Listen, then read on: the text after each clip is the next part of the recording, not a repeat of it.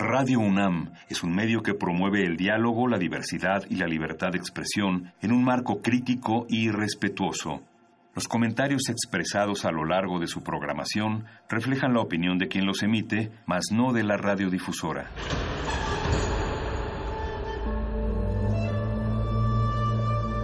Un templo para la apreciación del ser mediante el sonido.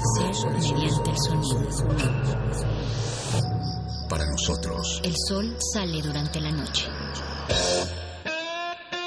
Nuestros gritos llevan la mesura del silencio. Y el descontento está lleno de baile y risas. A todo, incluso a nosotros, nos resistimos. La Universidad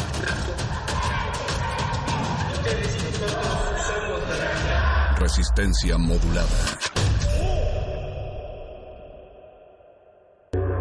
Historia de esta ciudad, de este país, la hacemos un puñado de microhistorias. Un ecosistema de millones de organismos que se unen, a veces en un grito de justicia, otras al ritmo de los cuerpos coordinados. Somos complejos, diferentes e iguales a la vez. Pero sobre todo, sabemos que el respeto al oído ajeno es la paz. Manifiesto. Cada cuerpo es una revolución. Miércoles 21 horas. Por resistencia modulada. 96.1 de FM. Radio UNAM. Experiencia sonora.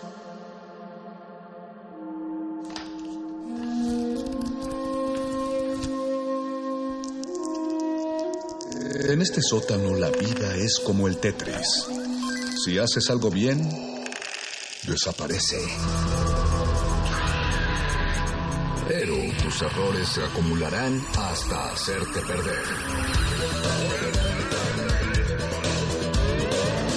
Hay quien dice que la vida solo te da una oportunidad. Aquí siempre tendremos otra vida. El calabozo de los vírgenes. Estás escuchando la retransmisión del Calabozo de los Vírgenes del martes 6 de agosto, emisión Viajeros en el Tiempo. Saludos. Imagina que esta línea representa el tiempo. Este es el presente, 1985, el futuro y el pasado.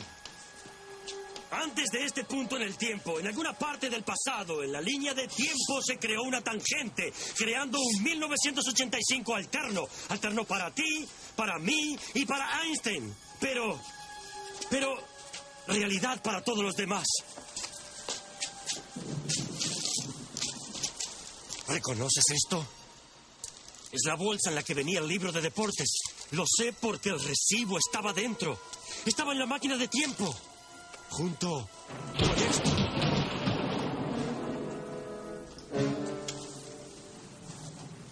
Es el bastón de Biff. Del viejo Biff del futuro. Correcto. Estaba en la máquina porque Biff estaba en la máquina del tiempo con el almanaque de deportes. Eso es.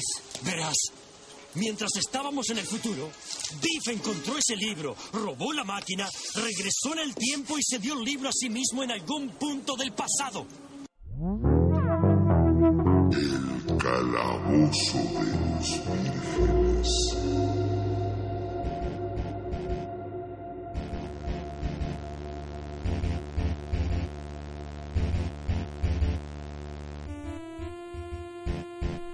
Ocho de la noche con siete minutos a 16 segundos de que sean ocho minutos de la hora ya dada. Es importante valorar el tiempo en este momento que inicia la Resistencia con su primer programa de los martes, El Calabozo de los Vírgenes. Los saluda el ñoño Master, el Mago Conde de todos los vírgenes que estén del otro lado de la bocina del 96.1 de FM en Radio UNAM o que nos están escuchando a través de nuestro Facebook Live en Facebook Resistencia Modulada, donde les pedimos que etiqueten a sus amigos ñoños y vírgenes o que les compartan el video en su Facebook para que más y más se sumen a esta comunidad, porque esta noche tenemos la casa llena, los, los rolocutores del, del origen están aquí adentro, está nuestro explorador gráfico Gabito Pérez. ¿Qué tal? Buenas noches a todos allá afuera. Buenas noches, señor Gabo.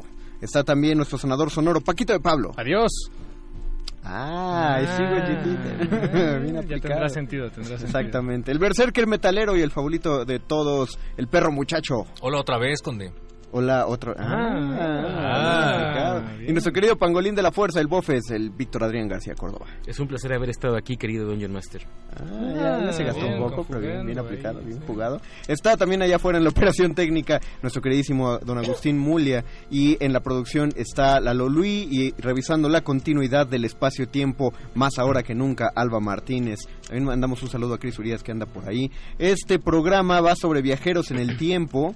Eh, se supone que lo hicimos antes de que en Muerde Lenguas se tratara el tema de viajes en el tiempo, pero Muerde Lenguas viajó al futuro, entonces lo transmitieron antes.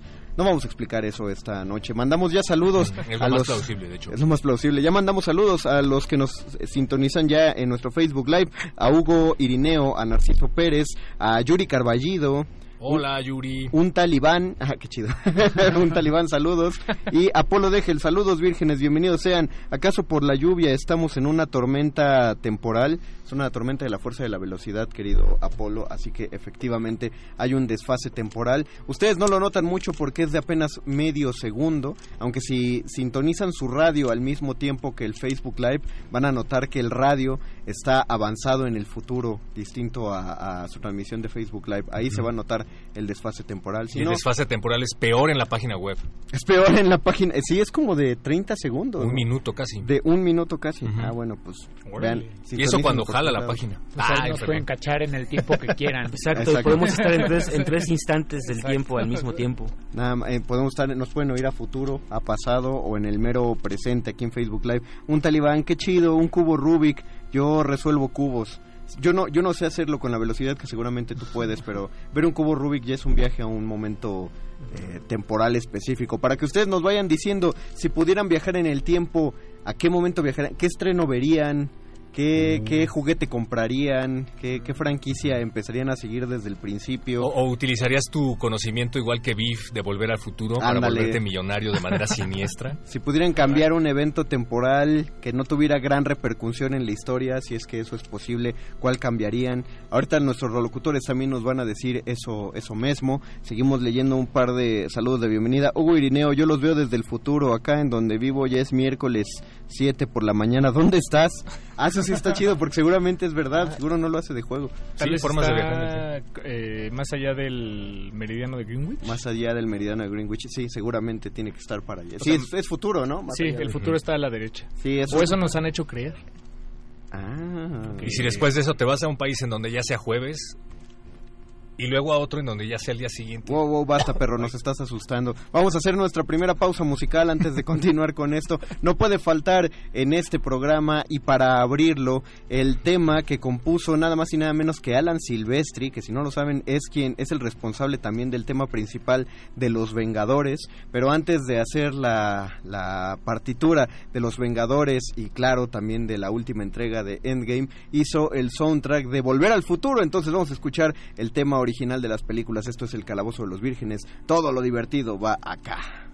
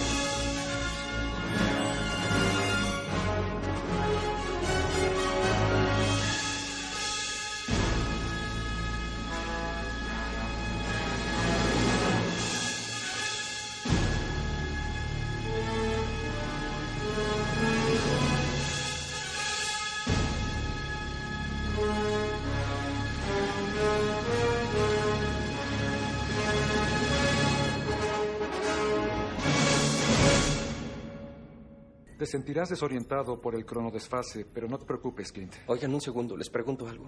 Si podemos hacer esto, de volver al pasado, ¿por qué no buscamos al bebé Thanos y luego...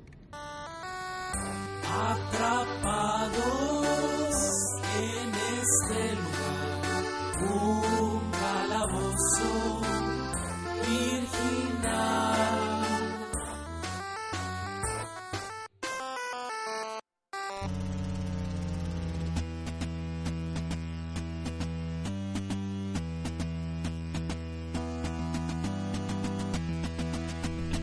Se me olvidó darles que también tenemos un Twitter, arroba R modulada, donde nos pueden dejar sus comentarios acerca de los viajes en el tiempo. Acabamos de escuchar el tema de Volver al Futuro, compuesto por Alan Silvestri. Nos dice María Salas, chavos, hola, hola María. Hola, María. Hola. Apolo Deje, yo de los noventas quisiera todo el repertorio de los Power Rangers.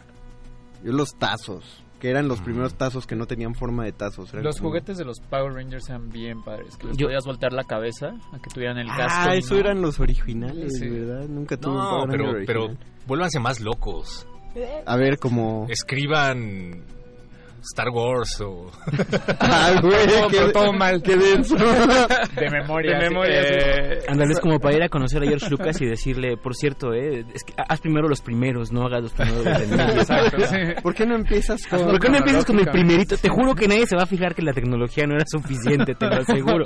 Salomón Brian García viajaría para evitar que Disney se convirtiera en un monstruo y comprara a Star Wars. Eso iba a pensar, justamente ¿Cómo eso quería decir. Que, Está también difícil, decirle, ¿eh? por cierto, cuando cierto ratón venga y te quiera comprar tu compañía, piénsalo cuatro Pero como veces. dice el perro, ¿cómo harías? Sí, o sea, entiendo, entiendo que está jalada de los pelos la, la petición y la teoría, pero... Pero en el, en el supuesto de que sí se puede a la viajar, diégesis. ajá, Imagínate de que, imagínate que llegas al, al pasado con el conocimiento actual, pero con los mismos recursos que vas a- tenías. van a llegar al México de los 40. Sí, entonces- hay algo muy interesante. Para empezar, a mí me encarcelan por mi aspecto.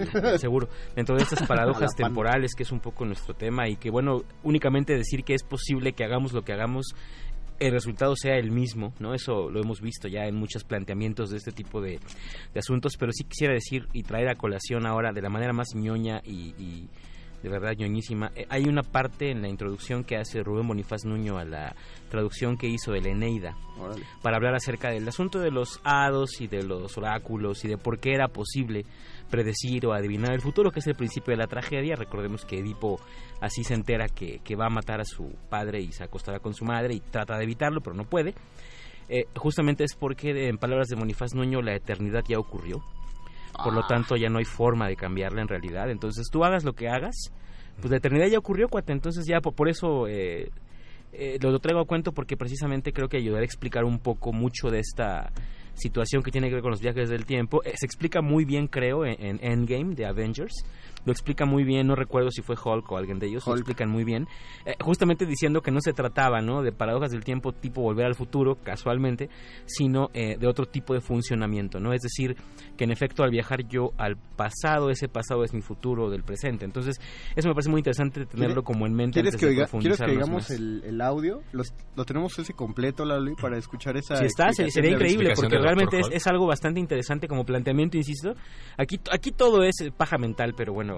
Bueno, ahora que Boff es el de Endgame, ahora que Boff se acaba de matar nuestra dinámica, no, no es cierto. Ah, perdón, perdón, No, no es cierto. lo siento. Vamos a escuchar esta explicación de, de, Hul- de Dr. Hulk acerca y, y de, de Nebula, de cómo no se puede hacer esta paradoja temporal. Suéltalo, Lalo Luis.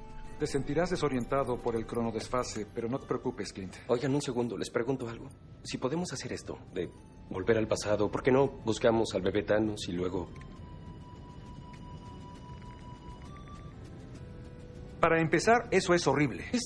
Y en segunda, el tiempo no funciona de esa manera. Alterar el pasado no altera el futuro. Podemos volver, encontrar las gemas antes que Thanos, y Thanos no tendrá las gemas. Problema resuelto. Bingo. Así no es como funciona. Fue lo que entendí. ¿Sí? ¿Quién fue? ¿Quién les dijo eso? Star Trek, Terminator, Policía del Futuro, Escape al Futuro. Viajeros en el tiempo. Un viaje en el tiempo, pide al tiempo que vuelva. Loco viaje al pasado. Un loco viaje al pasado, La magnífica aventura de Bill y Ted. Básicamente toda película que trata de viajes en el tiempo. Duro de matar. Ah, no, esa no. Todos lo saben. No sé por qué todo el mundo piensa eso, pero no es cierto. Solo piénsenlo, si alguien viaja al pasado, ese pasado se vuelve su futuro. Y lo que fue su presente se vuelve el pasado que ya no se puede alterar por su nuevo futuro. Exacto. ¿Volver al futuro son puras mentiras? Fue la propia lógica que se utilizó para el guion de Endgame, que es... Que ni ellos mismos respetaron, ¿verdad? No, Capitán sí, América viejito. Sí, sí, de, alguna manera. o sea, pero Boffes no necesariamente mató la dinámica, más bien... No.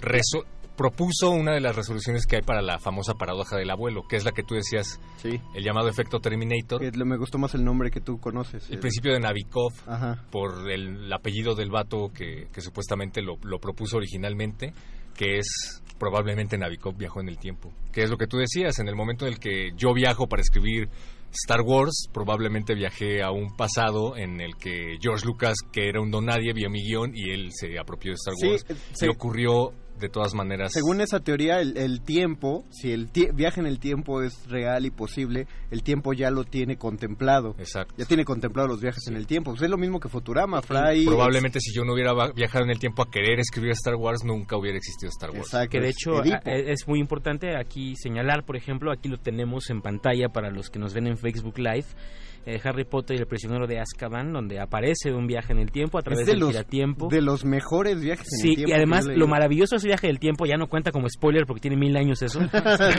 Eh, es precisamente que eh, en el viaje en el tiempo ya estaba predeterminado, justamente, o sea, es parte de otra vez de la eternidad que ya ocurrió.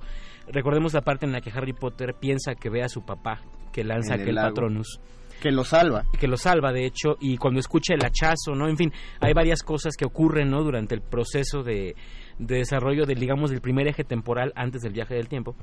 Y después cuando viaja en el tiempo se da cuenta de que en realidad todo lo que ha ocurrido y que él creyó que ocurrió es porque el viaje en el tiempo ya había ocurrido para cuando él vivió lo que digamos era el primer presente O sea, era él, él se salvó a sí mismo sin que él lo supiera y Sí. cuando viaja en el tiempo él se salva porque se da cuenta que él se tiene que se salvar tiene para que salvar, se tiene que ver a sí mismo. viaje. Por lo tanto, el viaje en el tiempo es, es un loop que siempre ocurre, digamos, ¿no? Es, es de alguna manera darle el integrar la paradoja a la narrativa, Sí, ¿no? Bueno, así lo entiendo yo. un No poco. existe una paradoja, Exacto. más No, bien no sí lo integras. está- No, no, no dices, espera un momento, este, que eso no contradice porque en realidad no estás, estás haciendo un loop perfecto, Sí, y de un hecho creo- bucle creo, que perfecto. fue la forma en la que Rowling, por ejemplo, pudo explicar que había cosas que no se podían evitar, ¿no? Por ejemplo, eh, se planteaba que por qué no mejor atraparon a Peter Pettigrew, ¿no?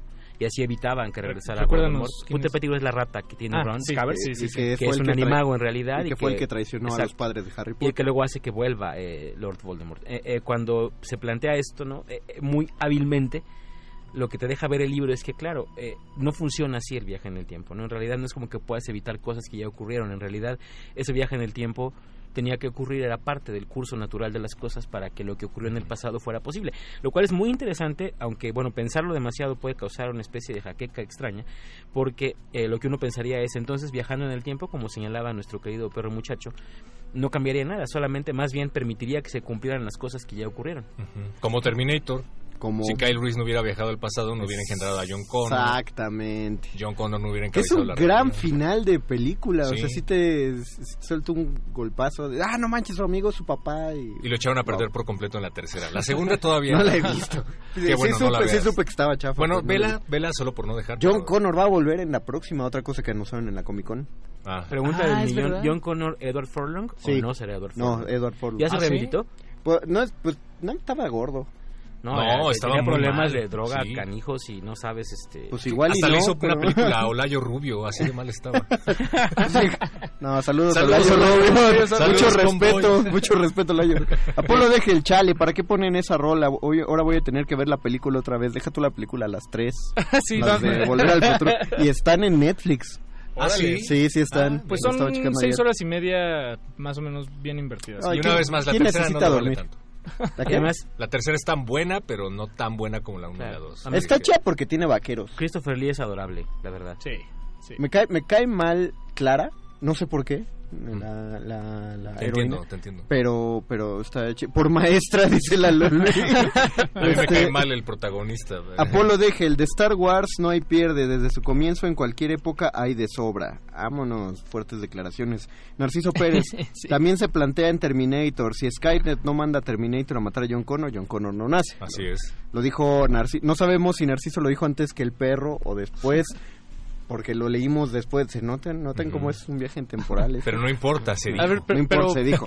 Hugo Irineo, esa misma lógica de Avengers es la que tiene Dragon Ball Z. Sí, porque Trunks cuando viaja en el tiempo no es su propia línea Sí, temporal. no. De hecho, en, en la Bridge se burlan de eso porque cuando viaja al pasado, Bulma se queda esperando después y dice, bueno, ahora voy a descubrir si es un mundo paralelo o si es la misma línea del tiempo. Changos. Pasan Claro, cinco, le- cinco segundos y dice, ah, maldita sea. Sí, Solo viajo. De hecho, Akira Toriyama se basó abierta y explícitamente en Terminator para hacer esa saga, ¿no? Y La prueba es el Sí, androide 16. los que es androides, justo, sí, ¿no? Una parodia de Arnold Schwarzenegger. Ay, sí, sí. Mira, no, nunca lo había notado. Uno Es siempre verdad. aprende algo. Y la cámara del tiempo también es como un viaje en el tiempo. Es más bien como quedarte Es parado como en el quedarte tiempo. varado en el tiempo. Que también es lo que como da más moverte miedo. en el tiempo, ¿no? Sí, ah, pero- la, la habitación del tiempo, claro. Esa me, me Donde encanta. entrenaban lo de un año en, En un día. En un día. Porque además, esa es una de las... ¿Vi- ¿Vieron los documentales de Dragon viajes en el tiempo de Stephen Hawking? No. No. O sea, él propone que, mediante una teoría muy compleja, básicamente propone que si tú le das vueltas a la Tierra más rápido de la que ésta gira sobre su propio eje, entonces podrías bajarte de un tren, por ejemplo, que es el que le está dando las vueltas a la Tierra, y descubrir un mundo completamente nuevo, porque la Tierra giró más lento y tú... O sea, va- viajas en el futuro y esa es la forma Wow. que más se aproxima. Sí, eso Ah, es un es poco cierto, el- sí. Meterte a la que habitación del sí. tiempo, que ahí adentro pase un año, que para ti se sintió como un día. Pero bueno, en el caso de la habitación del tiempo descubrirás el mismo mundo que dejaste. No, porque solo pasó un día. O sea, Sí, sí, sí, cierto, entiendo cierto. la teoría Está como que encapsulado en un espacio separado, Más bien, más, más bien eh, la que propuso el perro te pasaría como si te congelaran en el tiempo. Poquito, sí. Como, como en Dread, ¿se llama? La, la de... Ah, la de Stallone. la de Stallone, sí. No, Wesley es la de... No, ¿cómo ah, se llama? el, juez demoledor. El demoledor. Con Sí. Wesley Snipes. Hostia, qué peliculón también. No, la Dread de Stallone. Creo, no creo que creo que es no sí la del demoledor creo que es la que más certeramente ha predicho el futuro Sobre todo por las conchas del por todo baño. por todo te- todo todo se aproxima o sea yo ya veo este Taco Bell en todas las esquinas Multas Oigan, por groserías. multas por grosería Yo, yo quisiera hacer aquí un, un apunte que, que, que traigo muy antojable, Dinos. creo yo. Y es que... Pero vamos a el hacer que- una pausa. No, Ah, una No, pausa. bueno, tal vez antes de la pausa, sí. No, no, no, eh, no.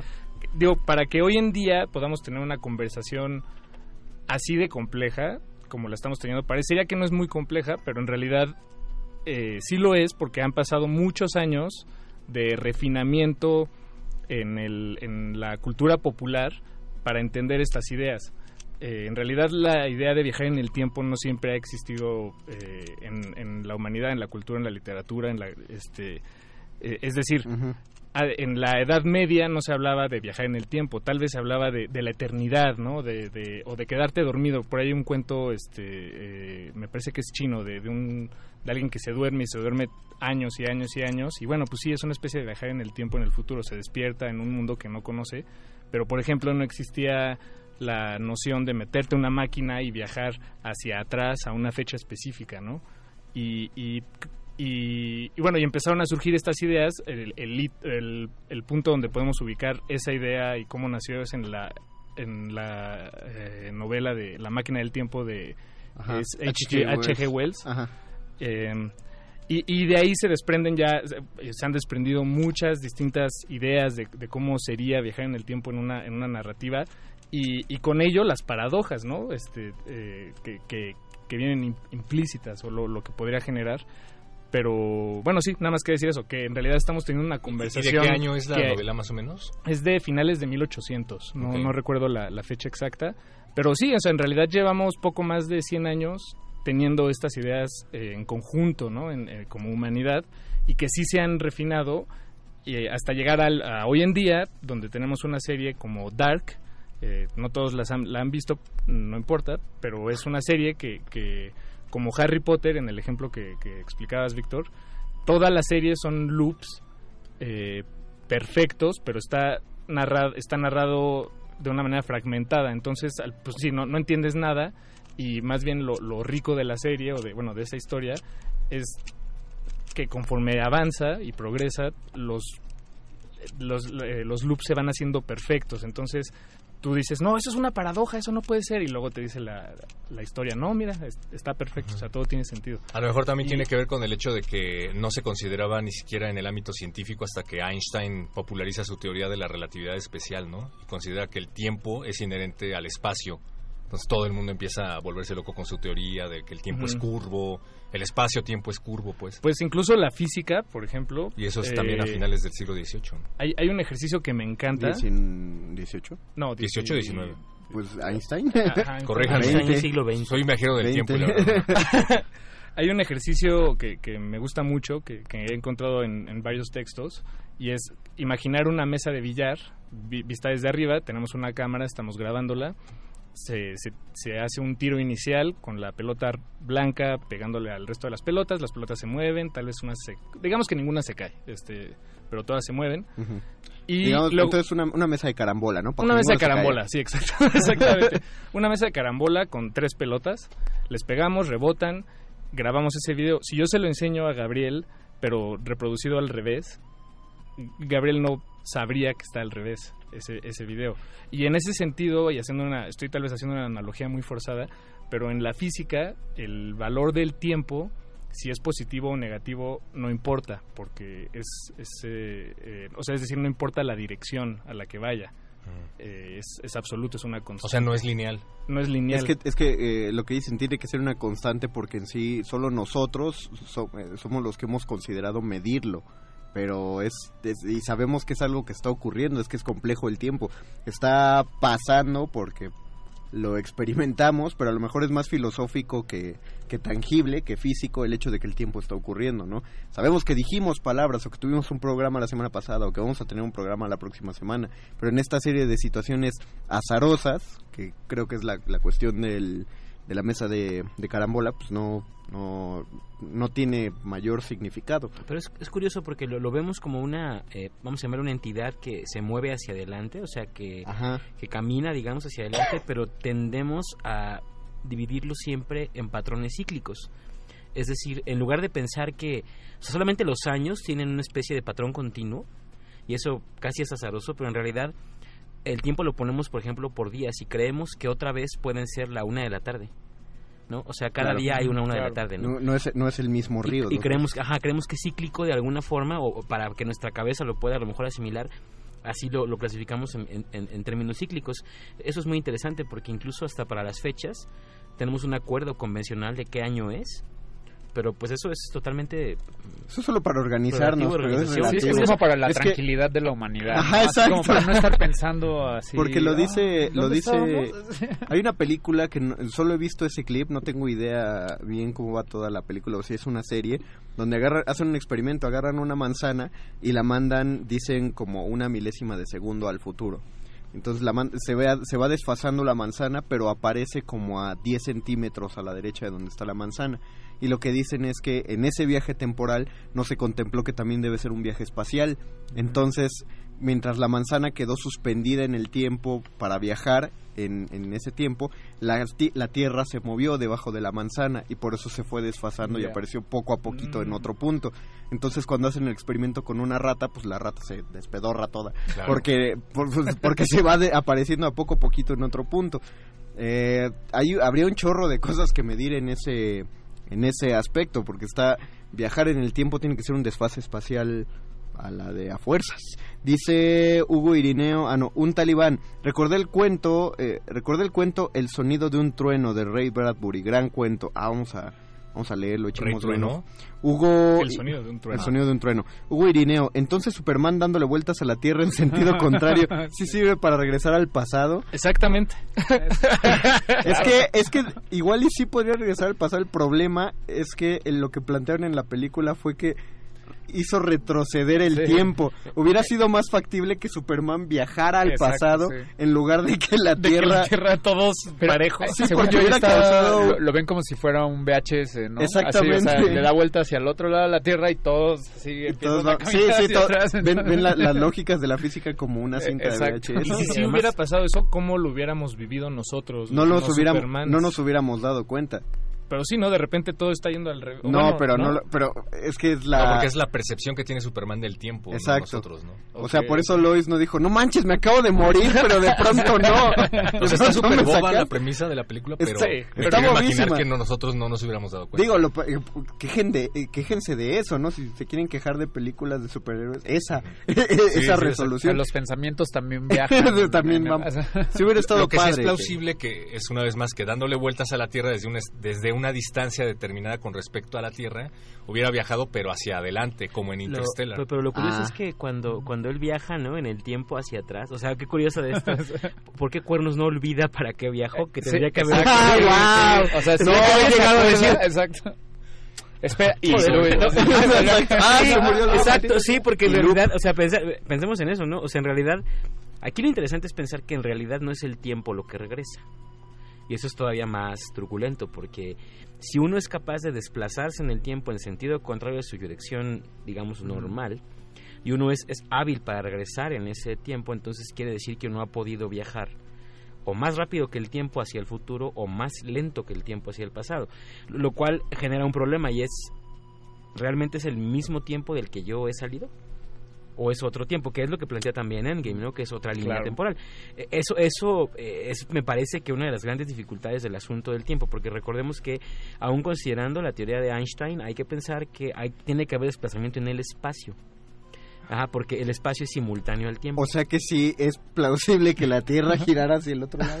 No, de hecho, eso es totalmente un disparate. Sí, no, hubiera- creo que creo que alguien alguien había Porque además, porque además se requiere de mucha energía, mucha fuerza y sobre todo moverla hacia el sentido contrario solo hubiera No, o sea, generado... exacto, cataclismos naturales. Pues, mira, en el mejor de los casos, porque en realidad hubiera generado como un... Ah, qué curioso, ahora el sol se movió al revés, pero nada más. O No, sea, igual hubiera pasado algo como decían en Pinky Cerebro, o sea, un frenón de la Tierra hubiera hecho que todos salieran volando del planeta. Ah, la verga. Por... Claro, bro, estás ignorando Pero la como Tierra es 50 leyes de plana. gravedad, pero, pero sí entiendo tu Ay, punto. pero, está- pero estamos hablando de que un No, tipo lo, le lo dio... que sí podría, lo que sí podría pasar es que ahora sí le daría el sol, a, le entraría el sol a, a mi cuarto. Sí.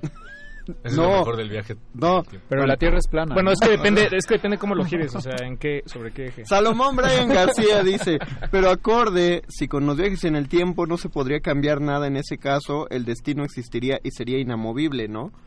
Eh, No, tú puedes cambiar tu destino. Sí. Siempre. Pero con, ello. pero con decisiones. Lo, lo que pasa es que lo que decía Paquito de lo que enseña la máquina del tiempo de H.G. Wells es que hay eventos. Sí, lamentablemente ahí la, la cuestión de destino está puesta, pero eh, usemos no usemos la idea occidental del destino, que es lo, que es la predestinación de a mí me va a pasar esto o a fulano le va a pasar esto, sino la idea oriental de destino. En la idea oriental de destino uno uno construye su vida con una serie de decisiones que al final te van a llevar a un destino, pero basado en muchas decisiones, no solo una. Entonces el hecho de que regreses al pasado y cambies una sola acción realmente no te está ayudando en nada. Es una cuestión de probabilidades, ¿no? Pensemos, por ejemplo, en el día de hoy que venía yo caminando hacia la radio y me gritó mi querido amigo Gabo Pérez, me dijo por mi ¡Rápido! Guapos, ¿no? No, no les podemos decir que le grité. Me gritó, me gritó, y, y claro, ahora pienso, ¿no? Quizá volvía en el tiempo, ¿no? Y consigo que, que me dijo, ¿no? Es que te hubiera invitado unos chetos, me dijo.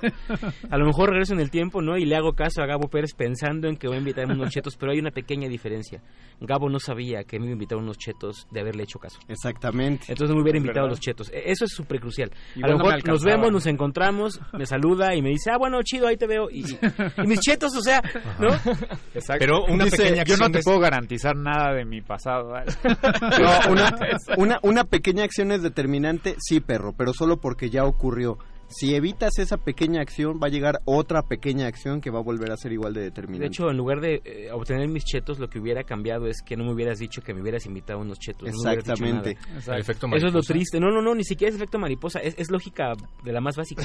O sea, él, él me dice que me invita a los chetos porque evidentemente no me lo topé. Hay, hay un ejemplo que, que a mí me gustaba ponerle a mis alumnos de la prepa eh, para explicarles la tragedia, que era justamente eso. Yo les decía, piensen en todas las casualidades, entre comillas, que pasaron en su vida para que conocieran a la persona que les gusta o la persona con la que andan. Y generalmente uno diría, no manches, una, si no hubiera hecho una sola cosa, no hubiéramos andado. Y eso es falso.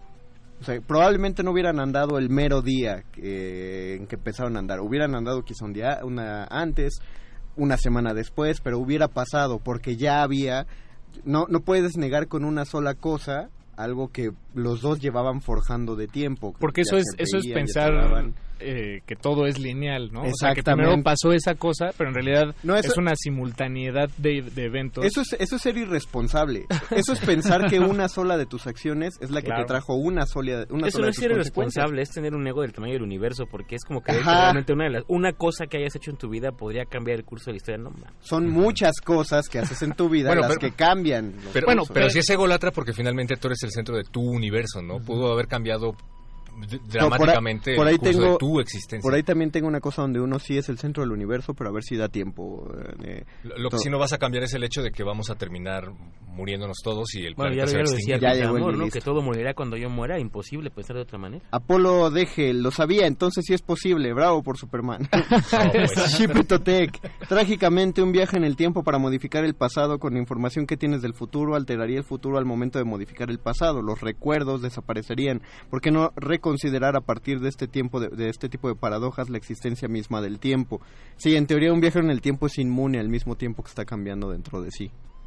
O sea, lo que dijo Gabo, que no, lo dijo Víctor, que, que si viaja, que si Superman retrocede el tiempo, tuvo que haber borrado sus propias memorias de lo que ocurrió. Pero ningún viajero en el tiempo que cambia su futuro o su presente eh, borra sus propios recuerdos. Es que está ahí la noción de que Es- al viajar en el tiempo tú te separas del tiempo y te Ajá. mueves y Marty, te recolocas. Marty ¿no? McFly Pero- cuando regresa y su familia ya es triunfadora y bien chida, él no recordaba nada de su nueva vida, no como el tipo del efecto mariposa que cada vez que cambiaba su tiempo tenía como un ataque al cerebro que le hacía sangrar la nariz en lo que su cerebro se reconfiguraba Eso, de hecho, es un absorber detalle- los nuevos recuerdos. Es un, un gran detalle sí, de que narración. Es más o menos lo que le pasaba a Flash en Flashpoint, ¿no? Llegó un momento en el que se estaba empezando a adaptar a la época y decía, no, tengo que volver a mi tiempo antes de que me adapte Sí, por completo aquí. Dice Alejandro Rodríguez Castillo, deben leer La física del imposible, que explica todo lo que se acaba de decir. ¿De quién es el libro? Eh, ahorita que nos diga. Eh, Cecilia Méndez Arias, carita con corazones. carita Eh, con corazones, eh, dice eh. Apolo Degel, ¿se harán más bolas al ver Flashpoint de DC? Dígase el cómic o la película animada. Ahorita hablamos de Flashpoint. Ahorita hablamos de Flashpoint Vamos a porque hacer eso una... también integra el multiverso. Sí, vamos y, y, y de- disparó una serie de eventos en el DC Rebirth, los últimos, las últimas publicaciones de DC. Vamos a escuchar otra rola que es también bien necesaria oír. Estábamos oyendo de fondo una versión de 8 bits del tema de Doctor Who y ahora vamos a escuchar otro tema fascinante que no me acuerdo quién compuso, pero pues es el tema de Terminator, pero el de el día del juicio final, el, imp- el imperdible. Regresamos al calabozo de los vírgenes, todo lo chido estará aquí.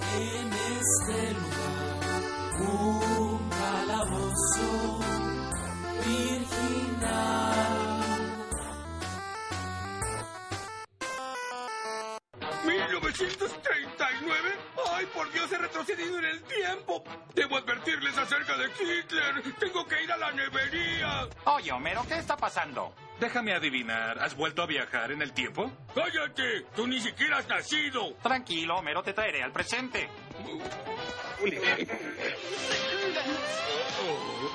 ¡Ay, vaya! Me encanta verlos, chicos. Ellos fueron hombres sin sombrero, o como se conocen hoy, hombres sin empleo. no insistas con eso, Marty. No pienso hacerlo, me quedaré aquí.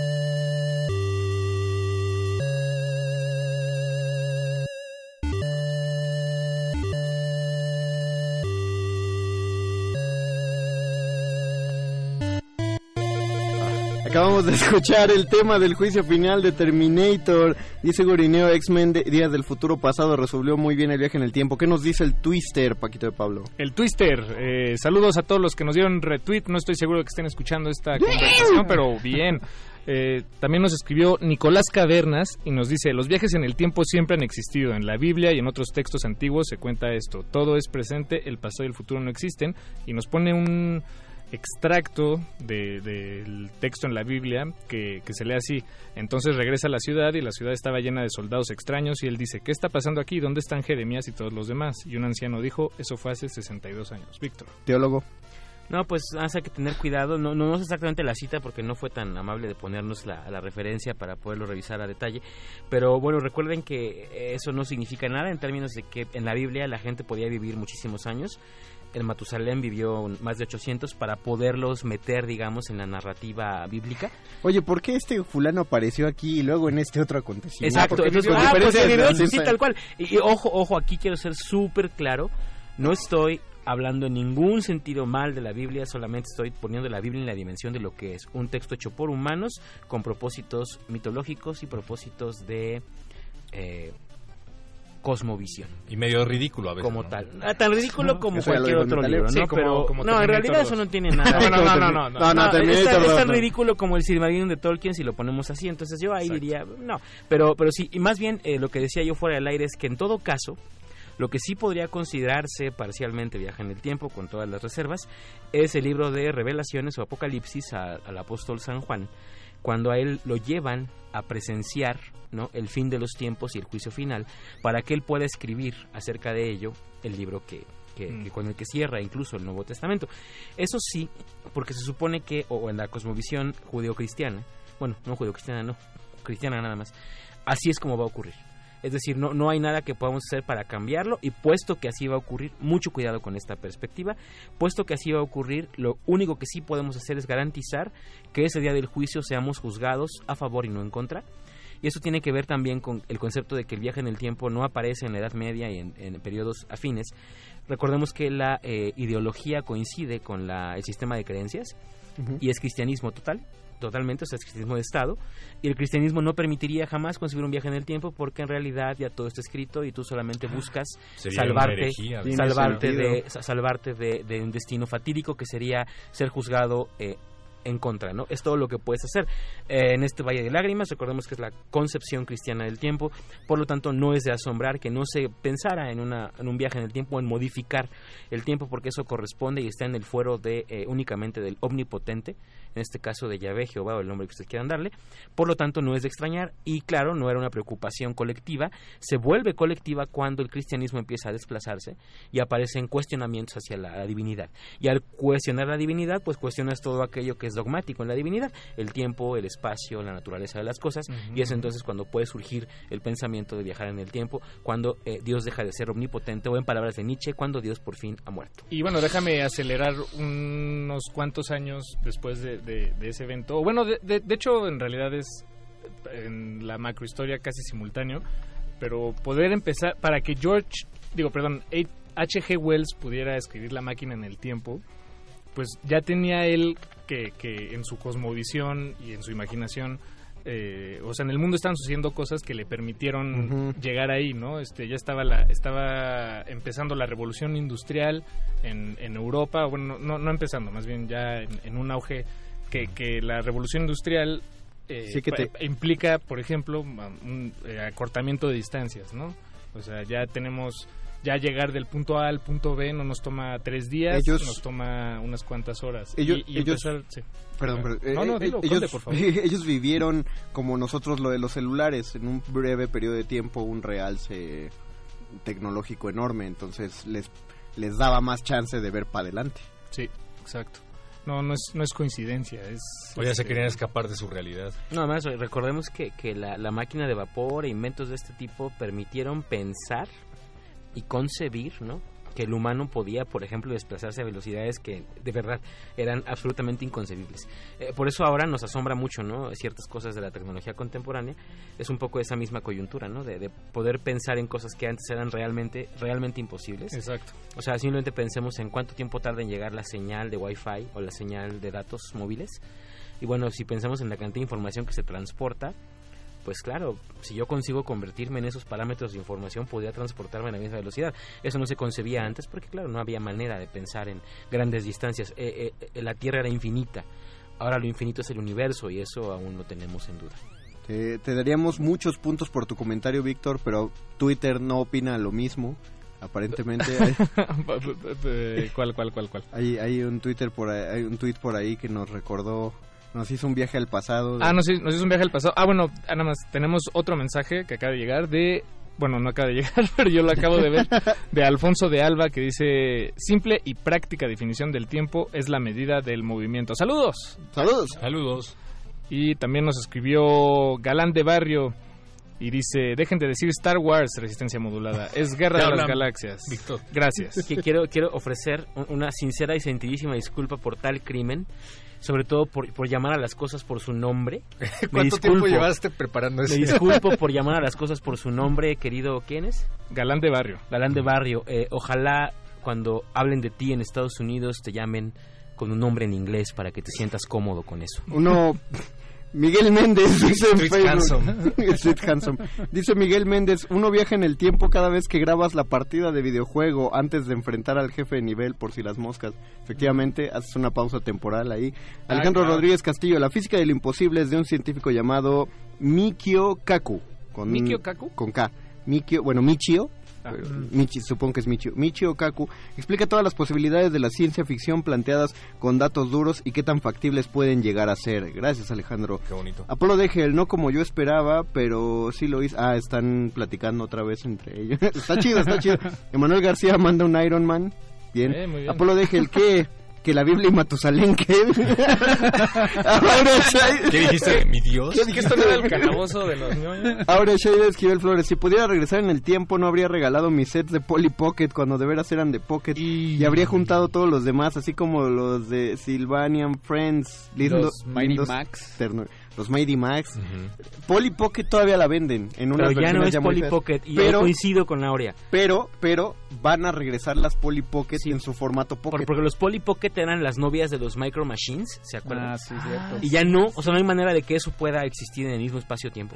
Ah, por ahora. ¿Vieron es que, es que ya, no hay micro, ya no hay Micro Machines, ¿qué? Una película de vampiros protagonizada por Loki.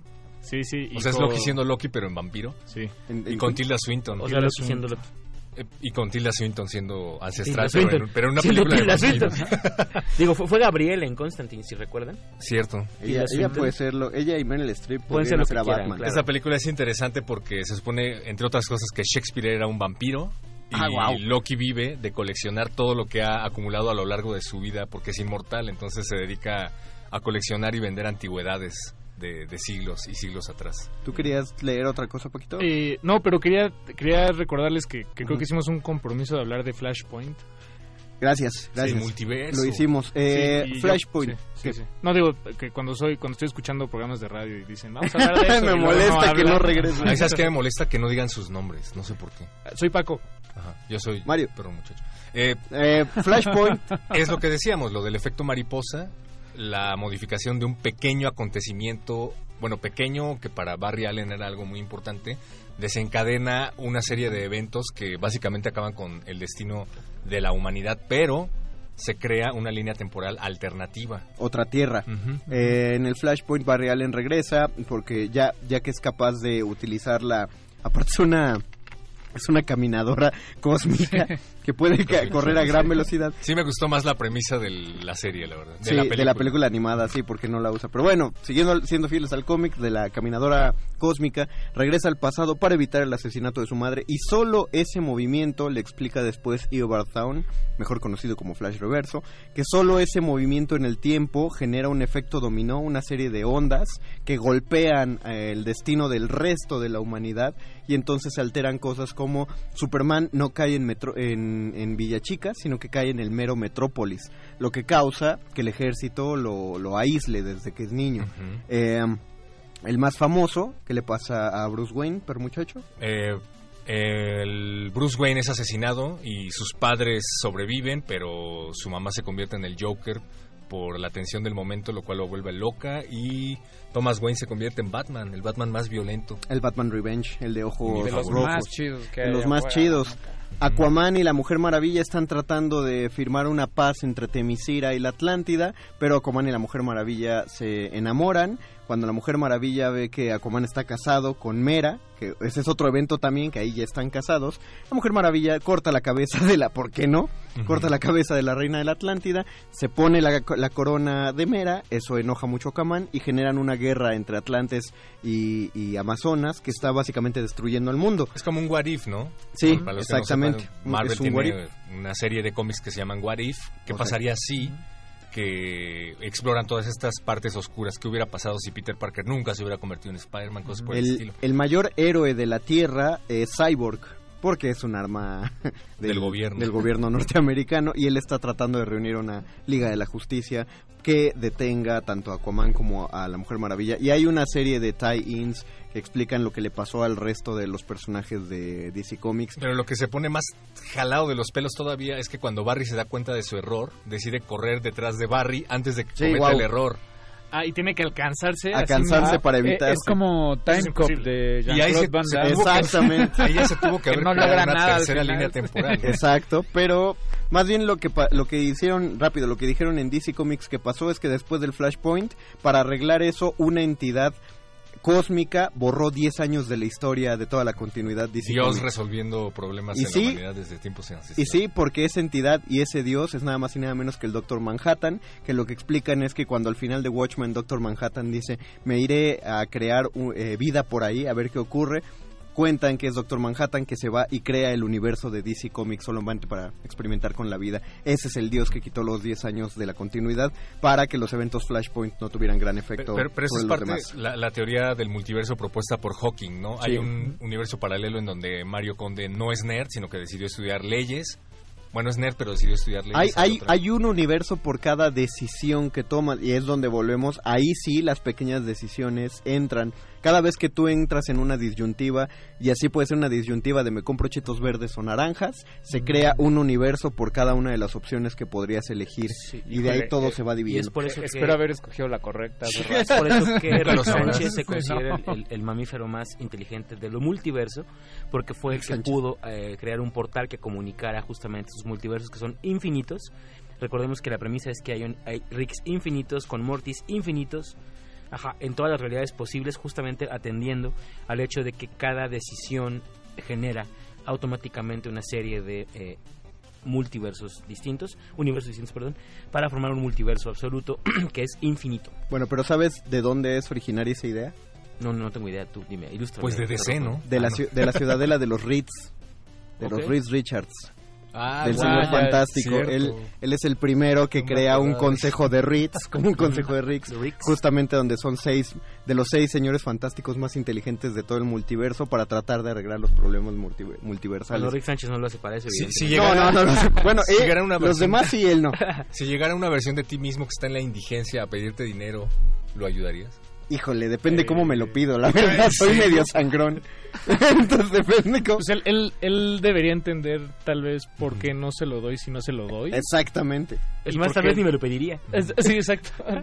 No Yo sé, desconfiaría fuera- de mí mismo. Si fuera yo me pararía al lado y me pondría a dar lástima hasta que yo mismo dijera, ah, bueno, ya, pues ya te presto. Muchas gracias, don Agustín Muli en la operación técnica, gracias Lalo Luis en la producción y gracias Alba Martínez en la continuidad, gracias Gabo Pérez. Los veo ayer, gracias. Ah, caray. Gracias, Paquito de Pablo. Hola. Y hola David Ortiz que nos escribió tarde, pero saludos. Gracias, perro muchacho. Hola, Don John Master, bienvenidos. Gracias, Bofes. Muy buenas, muy, buenas gracias, Ándele. Muy buenas noches a todos. Los otros comentarios nos vemos después, las dejamos con derretinas, todavía sigue la resistencia. Adiós. Nadie termina un juego siendo la misma persona que solía ser.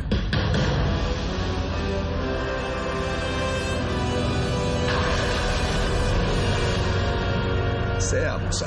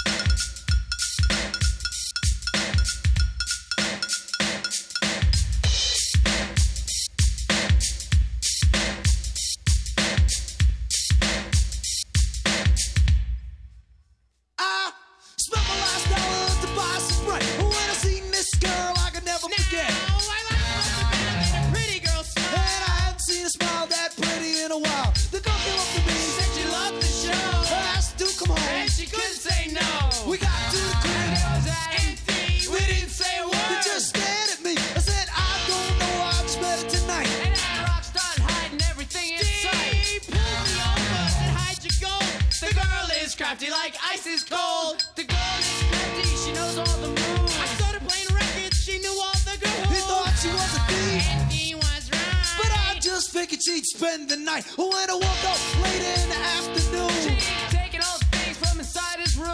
I found myself naked in the middle of the floor. She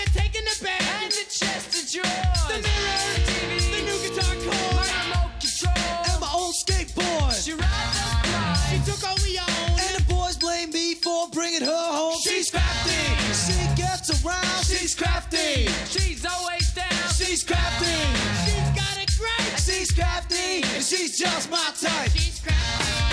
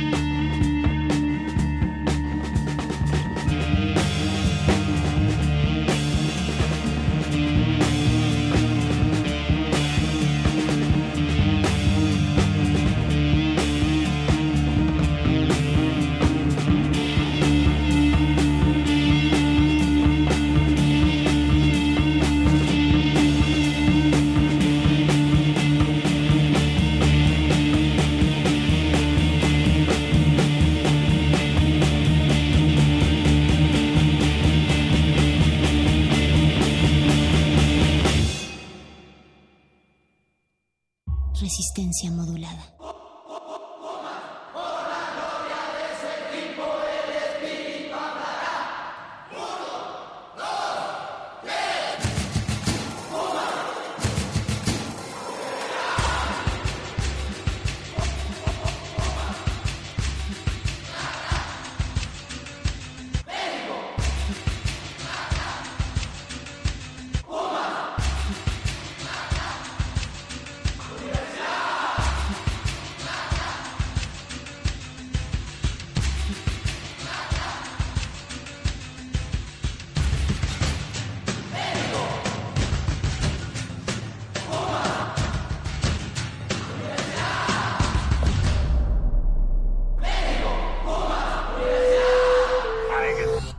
Resistencia modulada.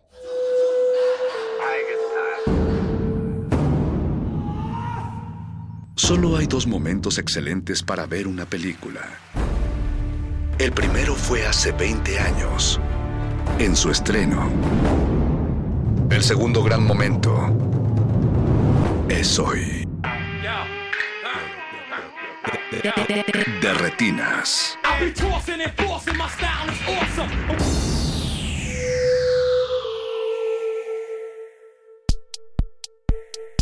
Si viven en Argentina, ya saben que están. Por lo menos durante este mes que hacemos este directo, están. Eh, por un lado tenemos películas recientes y críticamente aclamadas, o sea, películas que le fue muy bien en la crítica y que, y que quizás se enteraron que salieron pero que nunca vieron o las quisieron ver en su momento pero, pero pasó el tiempo y se olvidaron. Bueno, un par que a mí me gustaron mucho, obviamente El Irlandés, una de mis películas favoritas del año pasado, The Irishman, está, está en Netflix, claramente. Eh, y para todos los que molestaban con que no, pero dura como tres horas, bueno, ahora no tenés tres horas, ahora tenés mil horas para ver el irlandés, así que aprovechá. En otro momento esto eh, capaz te llevaba bastante tiempo de tu vida, ahora en este momento tres horas, seis, un año, dos días, ¿qué es el tiempo, no? En esta situación. Em, Así que todos tenemos tres horas para ver el irlandés y es una gran película que les recomiendo. Otra que también eh, sacó Netflix en su momento y que no me acuerdo si le hice reseña, creo que le hice reseña en un directo, pero no, no en Netflix, que es eh, una historia de matrimonio, Marriage Story, una gran película con excelentes interpretaciones. A ver, no sé si la película fue mi favorita del año, en, las películas favoritas de 2019 la anoté como una co- como un, eh, par de destacadas, ¿viste? Porque no sé si la película me encantó, pero las actuaciones me gustaron tanto que me parece que es una película como para presentar en clases de teatro. Como bueno, bueno chicos, hoy vamos a interpretar esta escena, ¿viste? Y usarla como referencia. Me parece que es buenísima. Eh, después, eh, otra película que también le fue muy bien hace poco eh, y que está en Netflix es Uncut Gems, una película con eh, este... Ay, ¿cómo es que se llama? Bueno, ya lo saben. Ah, ahora me olvidé. De los hermanos Safdie y protagonizada por... Bueno, me lo dirán en los comentarios.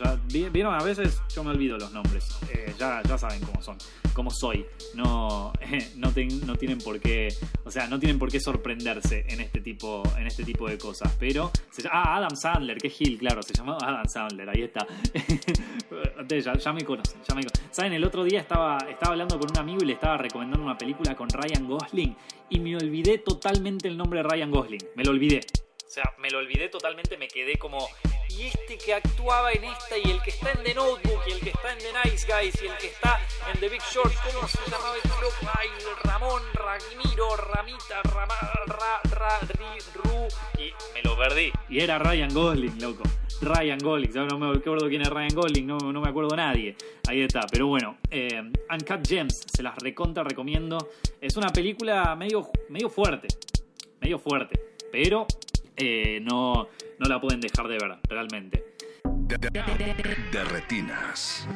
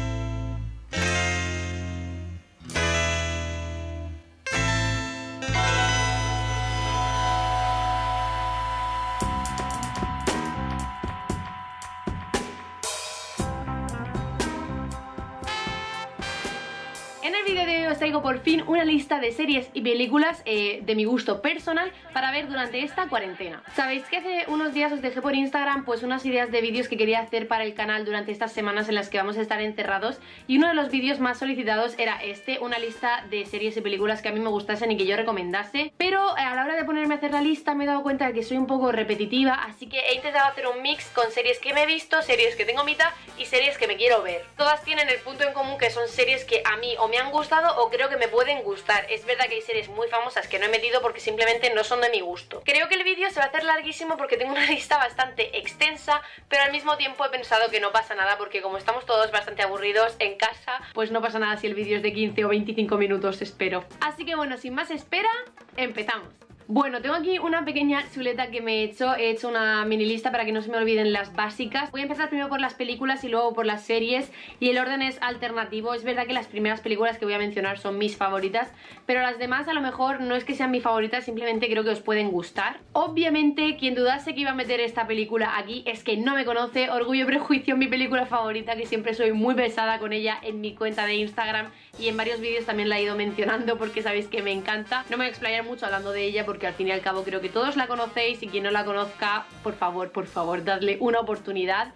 Es una película de romance de época basada en la novela de una de mis autoras favoritas, Jane Austen, que la amo. Escribía para la época unos libros increíbles en cuanto a la posición de la mujer, la posición económica, toda eh, la situación de la mujer en esos tiempos en los que no podíamos ganarnos la vida, en los que tenemos que depender siempre de los hombres. Y aquí nos encontramos con la historia de Elizabeth Bennet y Darcy, que bueno, son dos de mis personajes, tanto literarios como en películas favoritos. Y bueno, sabéis que me encanta, no me voy a enrollar más, pero por favor, si no la habéis visto, darle una oportunidad, porque es mi película favorita en el mundo, me la he visto mil veces y no me voy a cansar de recomendarla. Mi siguiente película favorita, que también me apetecía mucho mencionar por fin en el canal, es Por siempre jamás. Es una película que cuenta como la historia original de la Cenicienta, según la película. Es como que los hermanos Grimm la eh, hicieron como muy mágica, la hicieron como más para niños. Y aquí te cuenta como la historia original. Eh, la hace además Drew Barrymore, que es una de mis actrices favoritas de todas. Y es una película que desde que mi madre me la enseñó de pequeña siempre la he ido viendo eh, cada dos por tres. De hecho, hace poco me la volví a ver y creo que me la voy a volver a ver durante esta cuarentena. Os digo que si no la habéis visto, seguramente si os gustan las películas de romance y época, eh, os puede encantar. El escenario, los personajes, cómo está contado toda la historia, me encanta y es una película que no me voy a cansar nunca de mencionar porque de verdad es que me la he visto mil veces.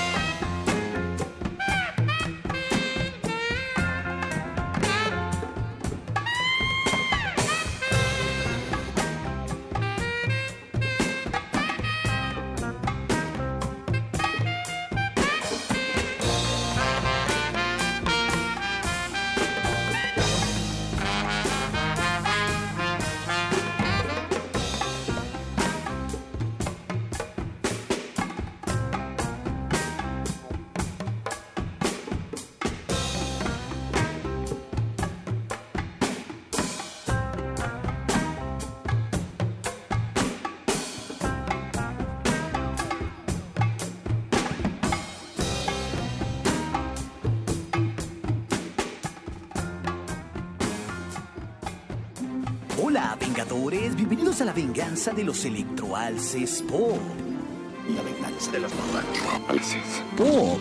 Nos encontramos en una época muy difícil, un momento insólito a nivel mundial y es una pandemia que está poniendo al mundo entero en crisis. Un virus es el culpable de estar infectando a cientos de miles de personas en todo el mundo y por ello muchos países están tomando medidas drásticas para evitar la propagación. Sería el momento perfecto de llamar a los Avengers o a la Liga de la Justicia para entrar en acción y lograr derrotar a los malos para restaurar el mundo. Pero esto es la realidad y las cosas son mucho más complicadas. Algo importante que tenemos que hacer en estos momentos de restricción social es quizás relajarnos un poco y tratar de no preocuparnos tanto para no generar pánico. Una buena opción es por fin ponernos al día con esas películas geeks y de superhéroes que aún no hemos visto o que a pesar de haberlas visto vale la pena volver a verlas. Por eso en este video te traemos 7 películas geeks para ver en esta cuarentena. Y recuerda suscribirte al canal y darle clic en la campanita para que no te pierdas nada de nuestro futuro contenido vengador. A pesar de que a Marvel le tomó 22 películas y 3 fases para que por fin viéramos el desenlace, un virus consiguió lo que ni el mismísimo Thanos con las 6 gemas del infinito había podido hacer, detener a los superhéroes del MCU. Este problema mundial está afectando a todos y tristemente la industria cinematográfica de Hollywood también. Es por ello que ya tenemos la triste noticia de algunos retrasos en el estreno de algunas películas que ya estábamos ansiosos por ver. Pero no dejaremos que estas cosas nos desanimen, ¿verdad? Y una buena manera de pasar estos momentos de cuarentena es sin duda viendo películas, una muy buena distracción. Puede que no tengamos los nuevos estrenos, pero sí tenemos una lista de 7 películas geeks para disfrutar. Trataremos de dar recomendaciones no tan comunes para que realmente sean cintas que muy probablemente no hayan visto, pero que las recomendamos con todo el corazón geek que tenemos. Así que para el primer lugar de las recomendaciones que tenemos es a Chronicle del 2012 de Josh Trank. No se trata de una película cualquiera de superhéroes, ni tampoco de un simple falso documental. Es una mezcla de ambos géneros lo que hace una película muy entretenida. Aquí nos traen una manera novedosa en esta historia que sigue a estos adolescentes promedio, Andrew, Steve y Matt, cuando se encuentran con una entidad misteriosa que hace que el trío desarrolle habilidades telequinéticas avanzadas. Los niños descubren rápidamente que sus superpoderes recién descubiertos se pueden manipular, perfeccionar y fortalecer, lo que resulta en la capacidad de controlar objetos más grandes. Sin embargo, a medida que aumentan sus poderes, también lo hace su potencial para causar daño involuntario o intencionalmente a otros. En la última instancia, los amigos aceptan mantener sus habilidades bajo control, pero es un equilibrio delicado que un miembro del grupo no está tan listo para aceptar. Es una combinación entre la bruja de Blair y el género de superhéroes que la vuelve muy entretenida. En su momento fue una película que le dio al director Josh grandes oportunidades porque le ofrecieron la dirección de la nueva versión de Los Cuatro Fantásticos. Y bueno, nosotros ya sabemos cómo terminó eso. Quizás no es una muy buena carta de presentación del director, pero él llegó a afirmar que no se le dio mucho control creativo de la película de Fox, y tomando en cuenta que Chronicle realmente sí es buena, le daremos el beneficio de la duda a Josh Trank por no haber podido tener otro éxito con los Cuatro Fantásticos. De, de- de- de retinas.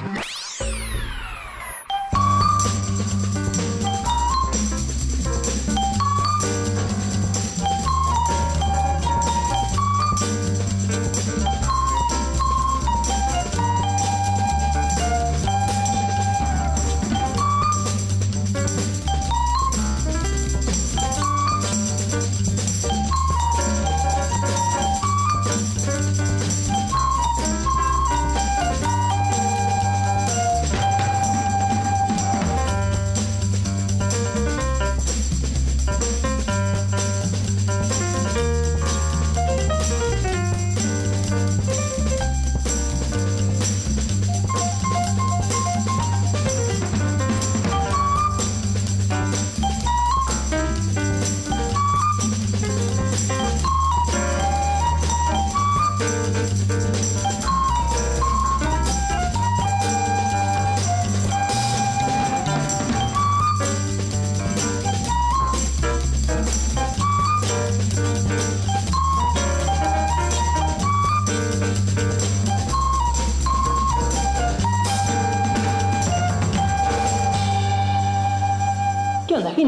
Bueno, hoy les traigo un video, bueno, especial, random, que se me ocurrió. Como saben, subo video los martes, hoy es miércoles, pero bueno, es la única vez que va a pasar por ahora. Ya que con esto de la cuarentena y que hay que quedarse en su casa encerrado y que no hay que salir y todo eso, se me ocurrió hacer un top de 25 películas más o menos que están en Netflix que se las recomiendo. Son todas diferentes temáticas. En la descripción del video les voy a dejar la lista de las películas para que no se fumen todo el video, pero si lo van mirando les voy a ir contando más o menos de qué trata cada película para que tengan más o menos un breve sinopsis. Además voy a aprovechar y me voy a guardar este video para pasárselo cada vez que me pregunten que les recomiende una película.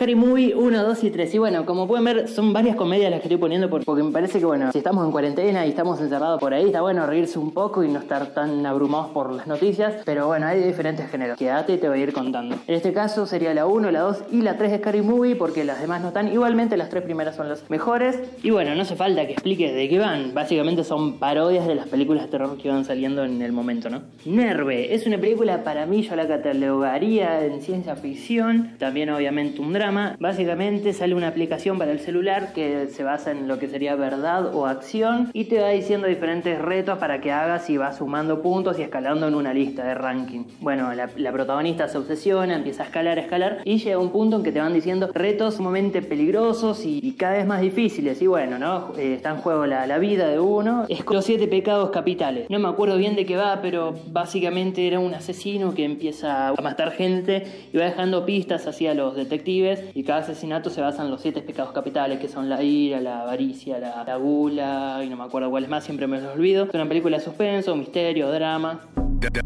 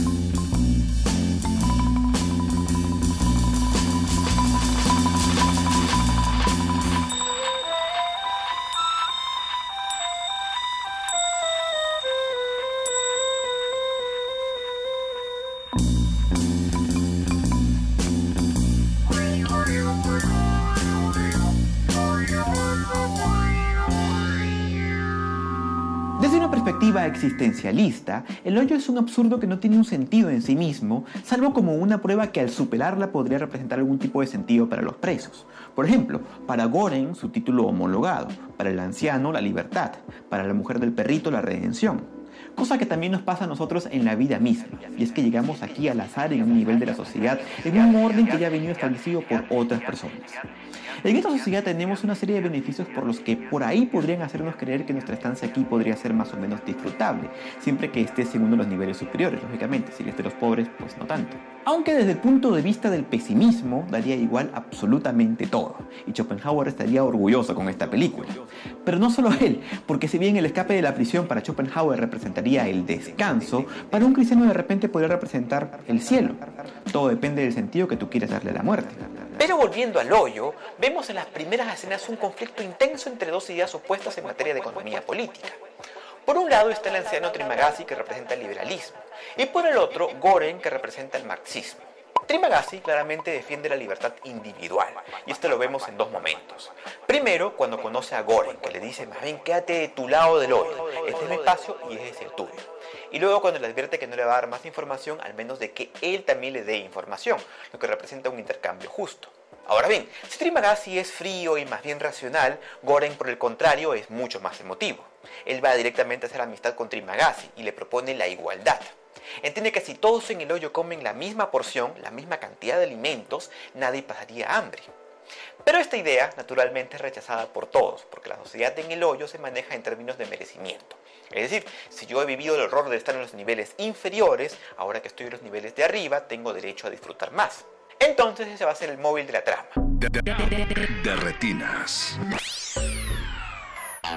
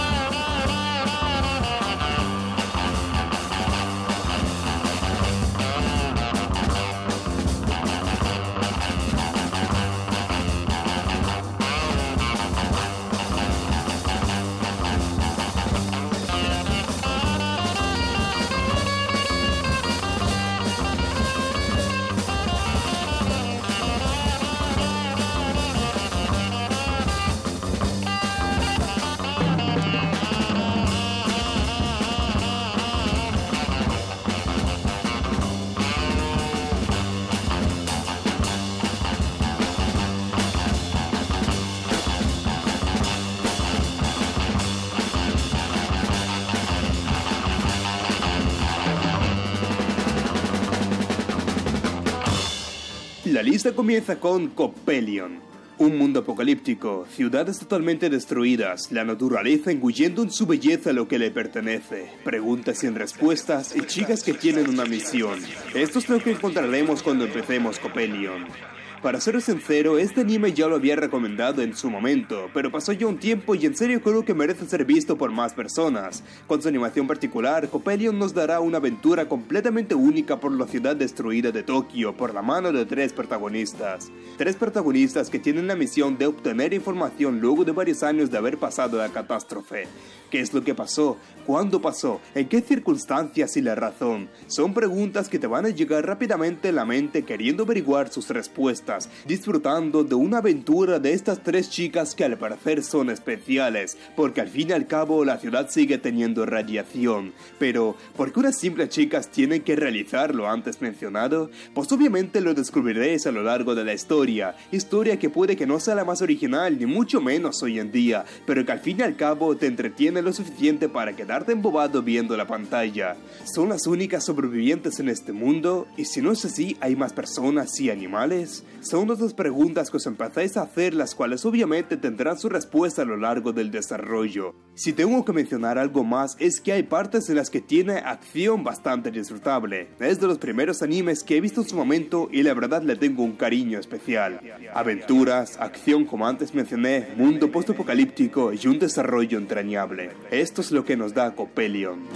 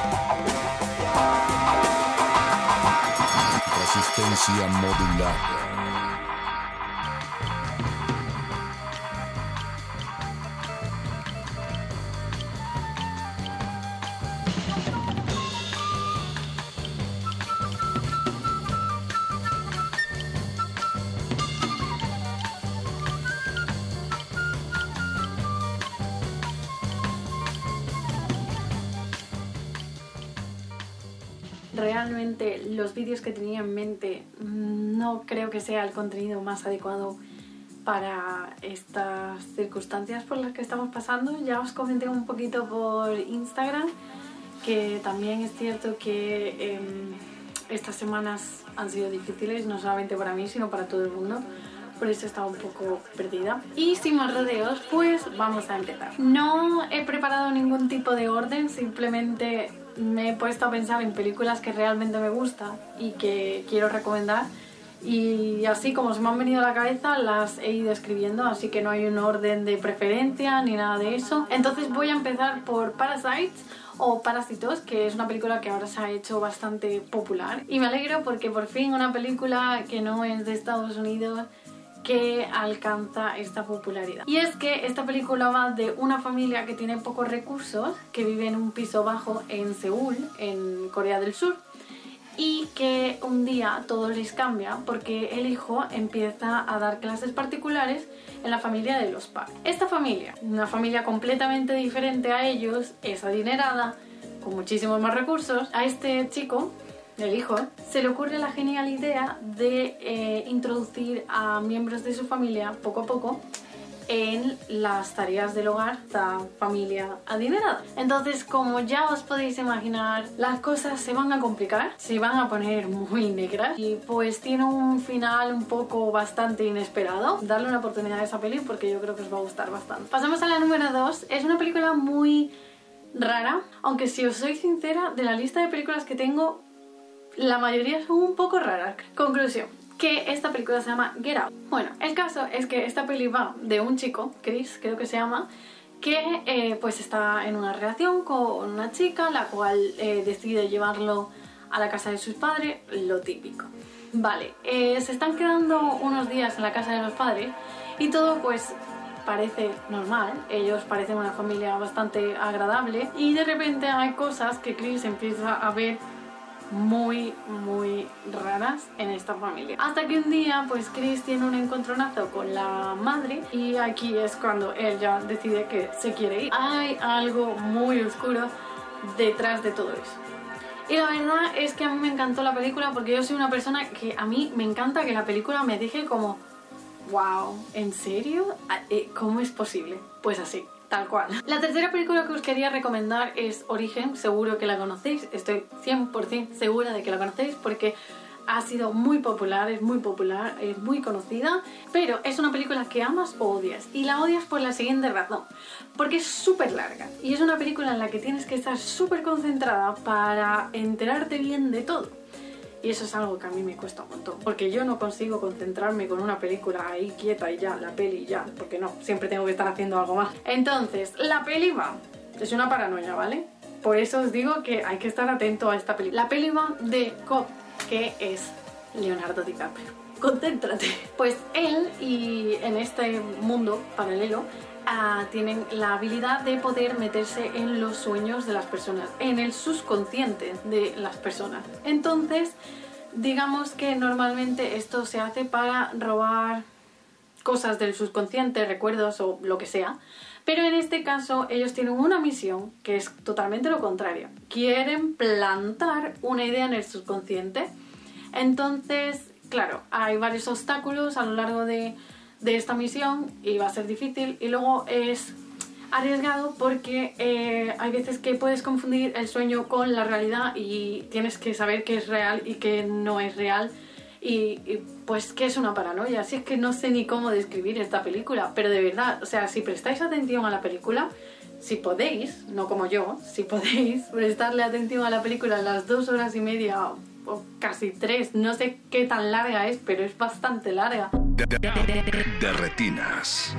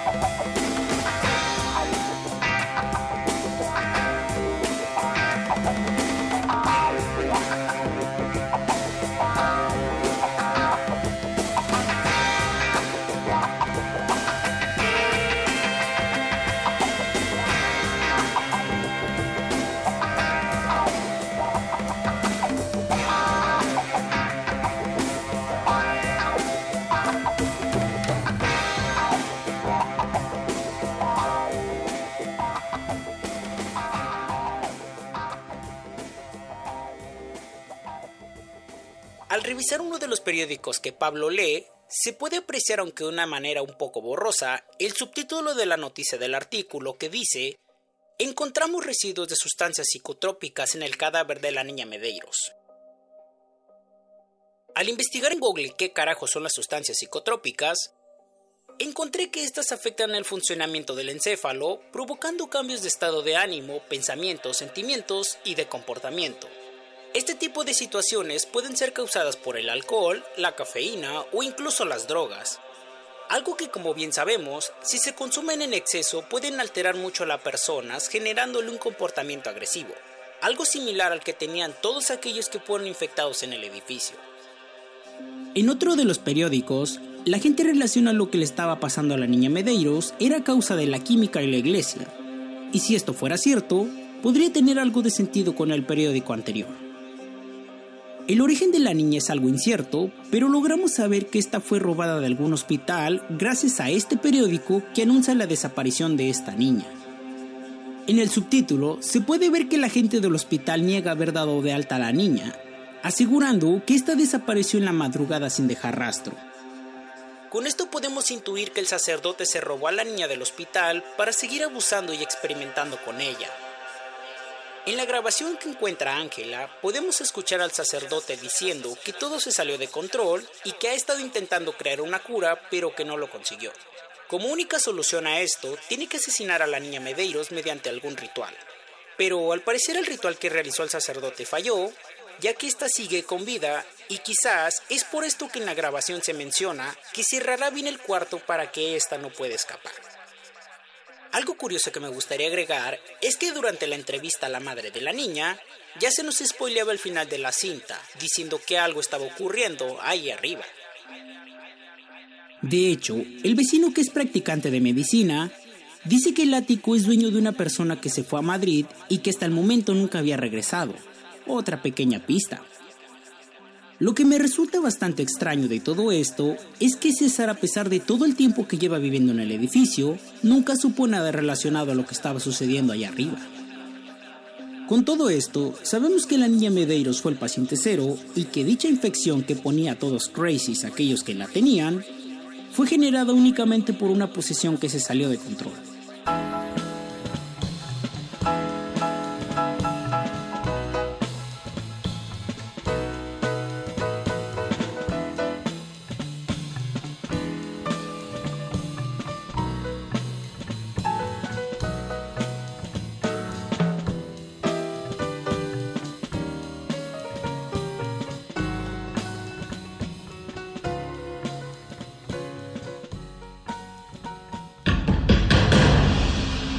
Como dijo el sabio Playlist Zoo, el viaje de las mil canciones empieza siempre con la primera reproducción.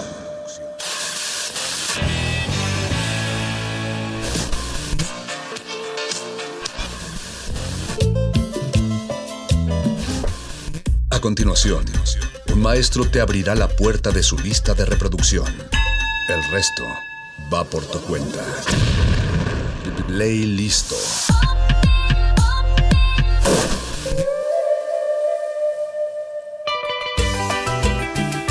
Noches amigos de Resistencia Modulada, mi nombre es Rafael Paz y los voy a estar acompañando esta velada en el playlisto. La música de esta noche la hemos seleccionado Ricardo Pineda, que lo escuchan en Aguas Negras y antes en Glaciares, y su servidor. Eh, pensamos que esta pandemia necesitaba un poco de relajación para todos, un poco de diversión, de regresar un poco a esas fiestas comunales o a esos trayectos populares que nos llevan por toda eh, la Ciudad de México.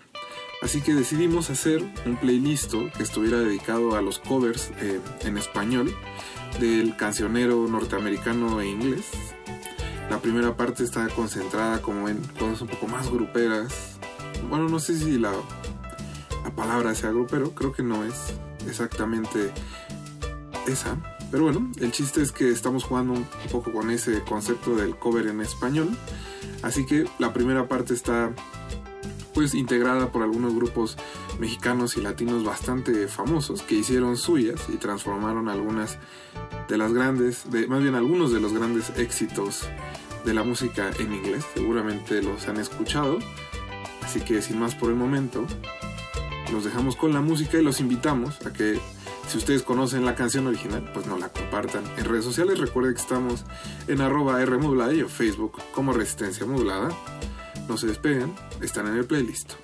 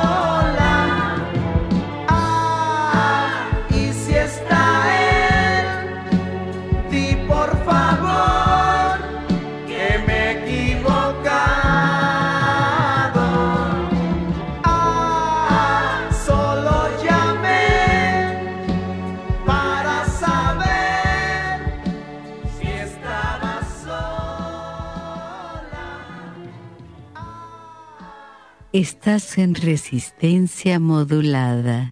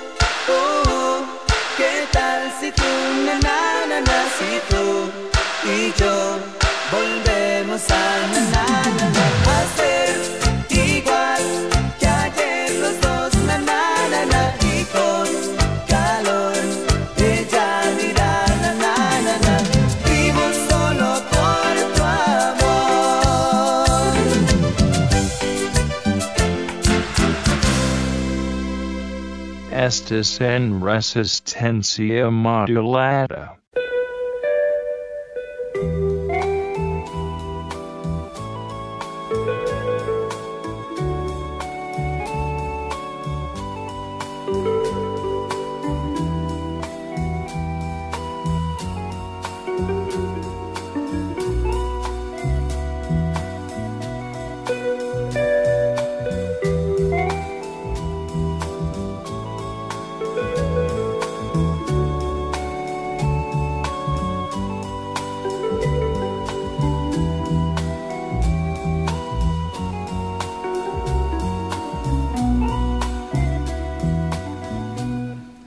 amor a Dios. No se puede continuar, ya la magia terminó. Ahora tengo que marchar, será mejor seguir nuestra soledad silencio y el cielo se cubrió. Quizás mañana brille el sol. No sufras más. Quizás mañana nuestro llanto quede atrás. Y si me dices que tu amor me esperará, tendré la luz que mi sendero alumbrará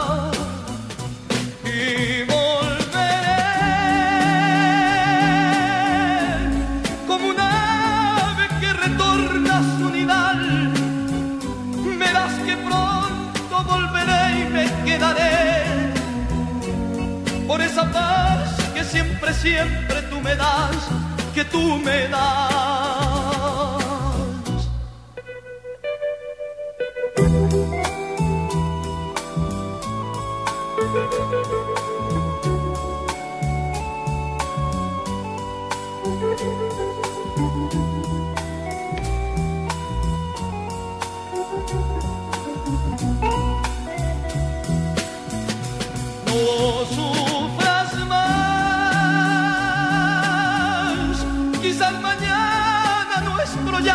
Quede atrás. Y si me dices que tu amor me esperará, tendré la luz que mi sendero alumbrará. Y volveré como un ave que retorna a su nidal. Verás que pronto volveré y me quedaré por esa paz siempre, siempre tú me das, que tú me das. Y volveré a tus brazos caeré, las estrellas brillarán.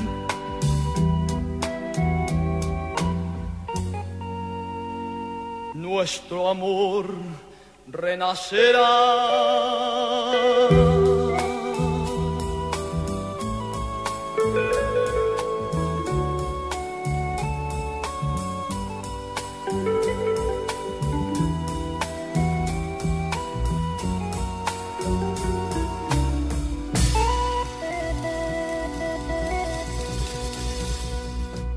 Estás en resistencia modulada.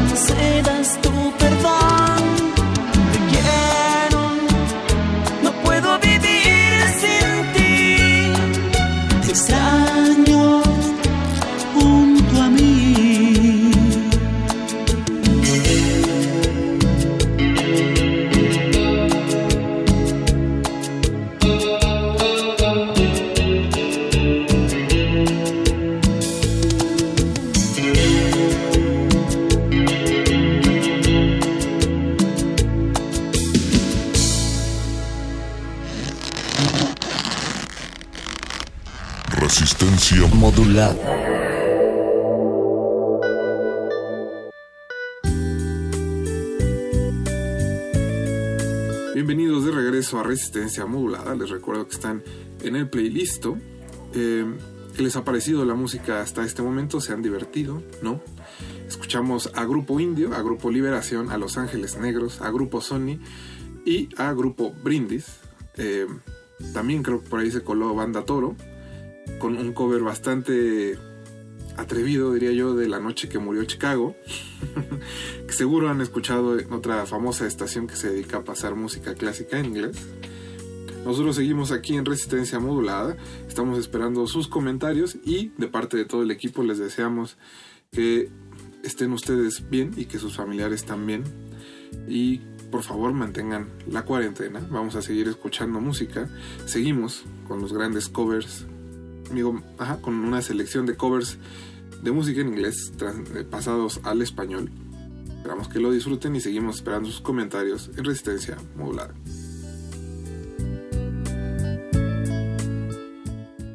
Papá trabajaba cuando vivía en Chicago. Siempre policía él fue, siempre al lado de la ley. Una noche de verano, la tierra del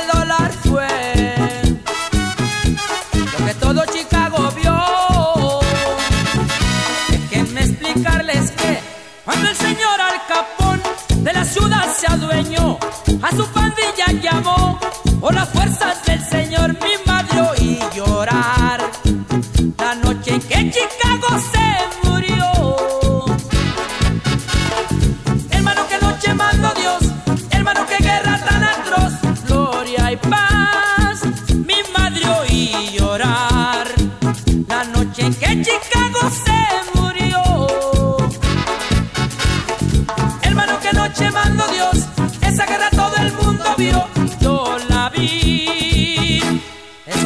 las calles, pues. De la gran ciudad. Una guerra sin cuartel. Hasta que todo acabó.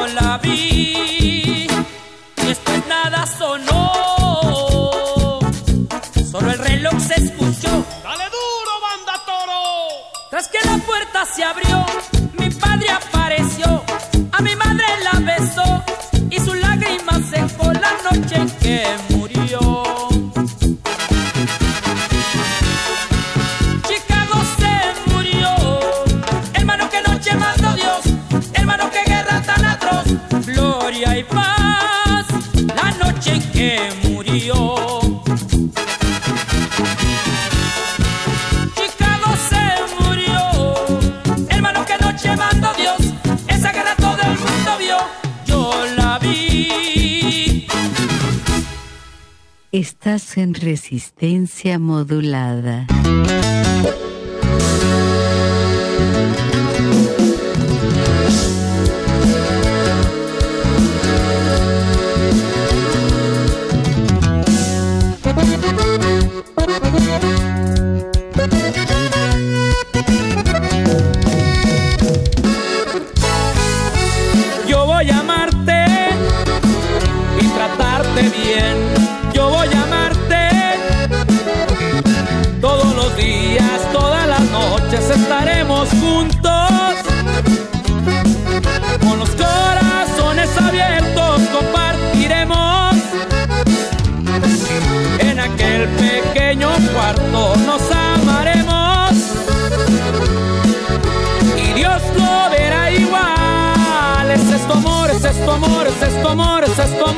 Que estoy sintiendo.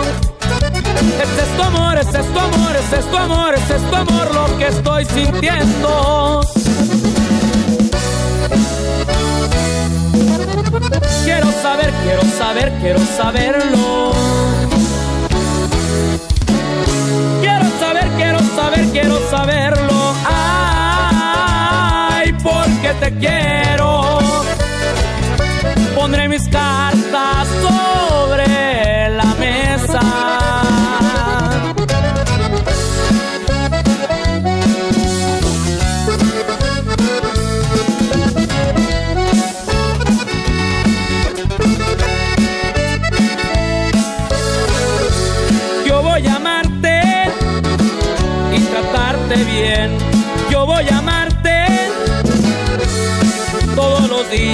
todas las noches estaremos juntos. Con los corazones abiertos compartiremos. En aquel pequeño cuarto nos amaremos. Y Dios lo verá igual. Es esto amor, es esto amor, es esto amor, es esto amor lo que estoy sintiendo. Es esto amor, es esto amor, es esto amor, es esto amor lo que estoy sintiendo.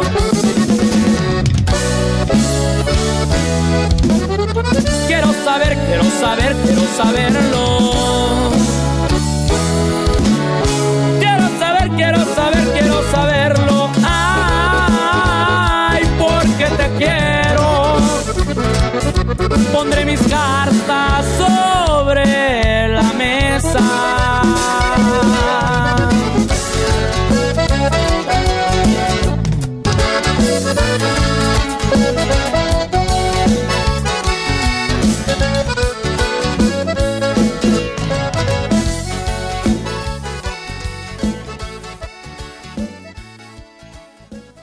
estas en resistencia modulada.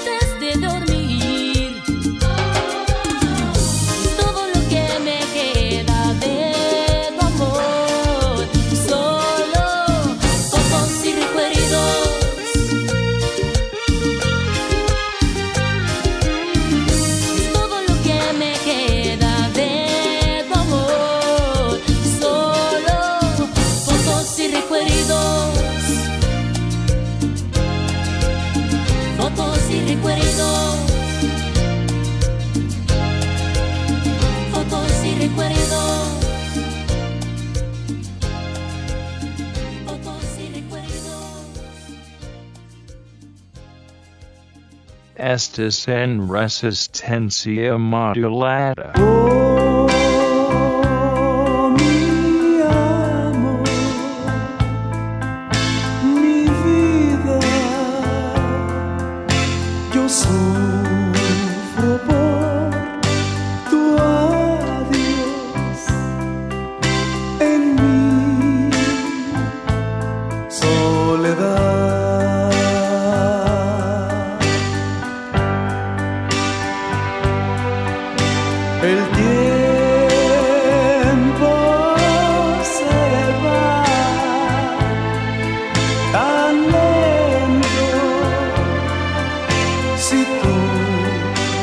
No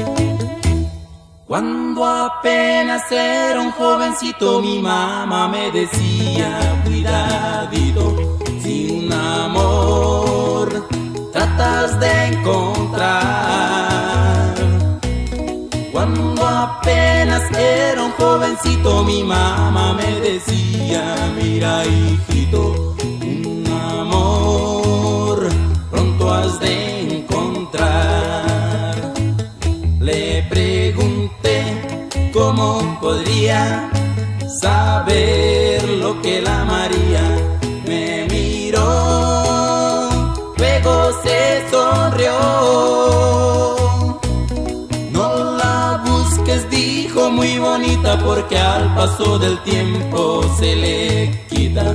Busca amor, nada más que amor.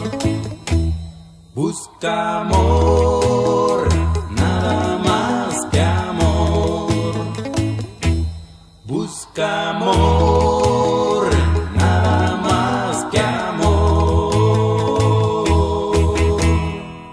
Estás en resistencia modulada.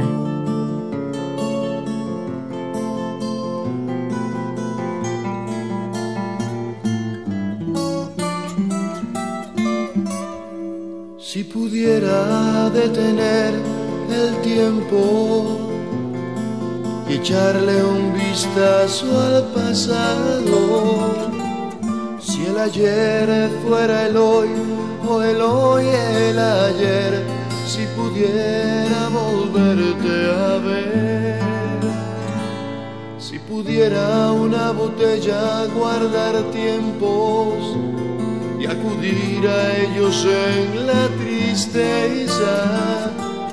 Buscaría cada uno de los días de ayer, procurando volverte a ver.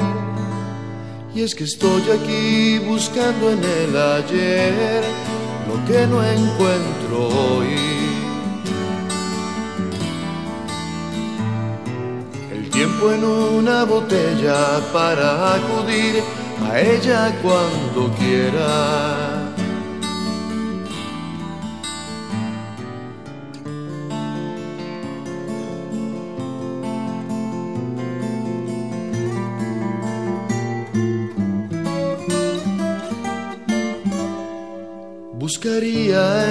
Botella tu sonrisa y tu forma de andar por el mundo. Si pudiera una botella guardar tiempos de ayer, buscaría volverte a ver.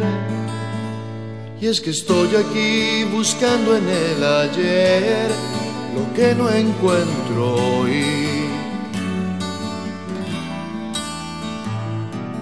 tiempo en una botella para acudir a ella cuando quiera.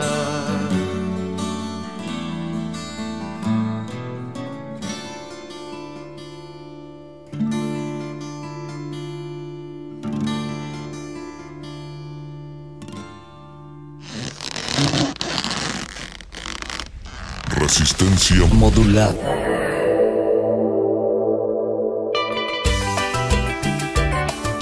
En resistencia modulada. Muchas gracias a todos los que nos están escuchando esta noche. Nos vamos a ir con un último bloque de este playlist dedicado a covers en español de grandes canciones en inglés. Está un poquito más rockero que los dos anteriores. Hay un poquito más de variedad y un par de sorpresas. Quiero pensarlo. Recuerden que nos pueden contactar en arroba R modulada y en resistencia modulada en Facebook. Estamos esperando todos sus comentarios. Hay una pequeña convocatoria que tenemos donde también los invitamos a ustedes a participar de este playlist con canciones, con peticiones, con mensajes, teniendo en mente que todos en esta pandemia también necesitamos expresarnos. Chequen nuestras redes sociales para que vean cómo está eh, la convocatoria y esperamos todos sus comentarios. Los dejo con un poco de música. Recuerden que mañana viene Resistencia Modulada a partir de las 8 de la noche, así que no se despeguen. Nos vemos. Ayúdeme alguien, necesito ayuda. Lo pido por favor. Recuerdo bien que nunca, nunca antes de hoy necesité pedir ayuda ni ningún favor. Pero ahora por primera vez he de pedir, he de pedir, suplicar, tal vez rogar, tienes que escuchar.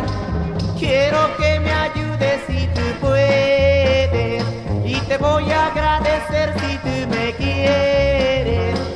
Quiero que me ayudes solamente, por favor. Help, ayúdeme alguien. Necesito ayuda. Pido por favor. A veces paso mucho tiempo sin pedir, sin pedir. Y sin ayuda de alguien puedo yo vivir. Más de repente siento la necesidad, necesidad. Quiero pedir, tal vez rogar y a veces suplicar. Quiero que me ayudes si tú puedes y te voy a agradecer ayudes solamente, por favor. Help, ayúdeme alguien. Help, necesito ayuda. Help, lo pido por favor. Help. Recuerdo bien que nunca, nunca antes de hoy, antes de hoy necesité pedir ayuda ni ningún favor. Pero ahora por primera vez he de pedir, suplicar, tal vez rogar y tienes que escuchar. Quiero que me ayudes si tú puedes y te voy a agradecer si tú me quieres. Quiero que me ayudes solamente, por favor. Help, ayúdeme alguien. Necesito ayuda. Lo pido por favor. Estás en resistencia modulada.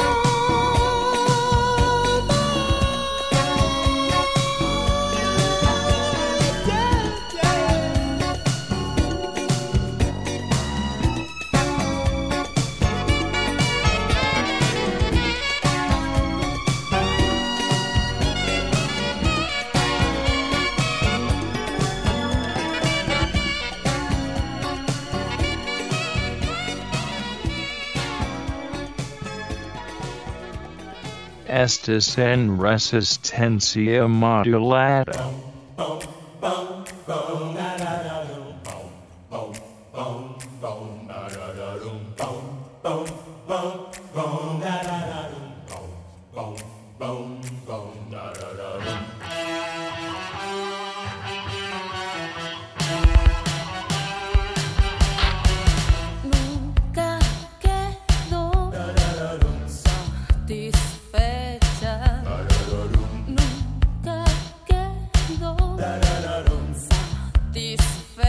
Satisfecha. Quiero más,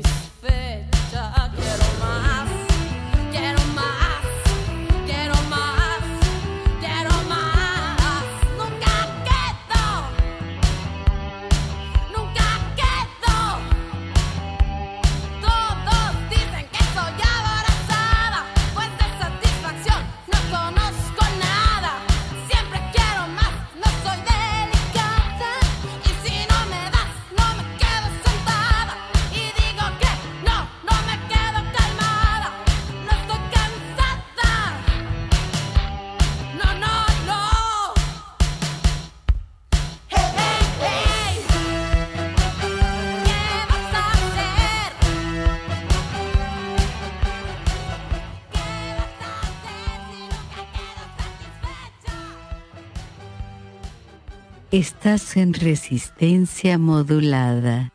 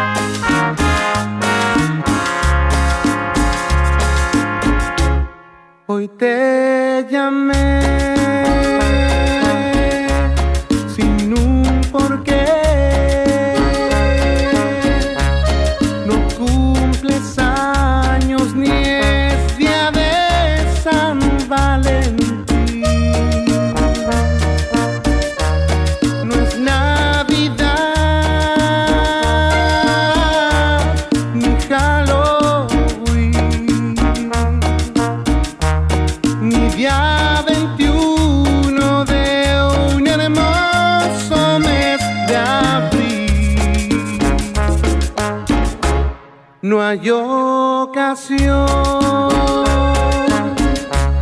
que festejar.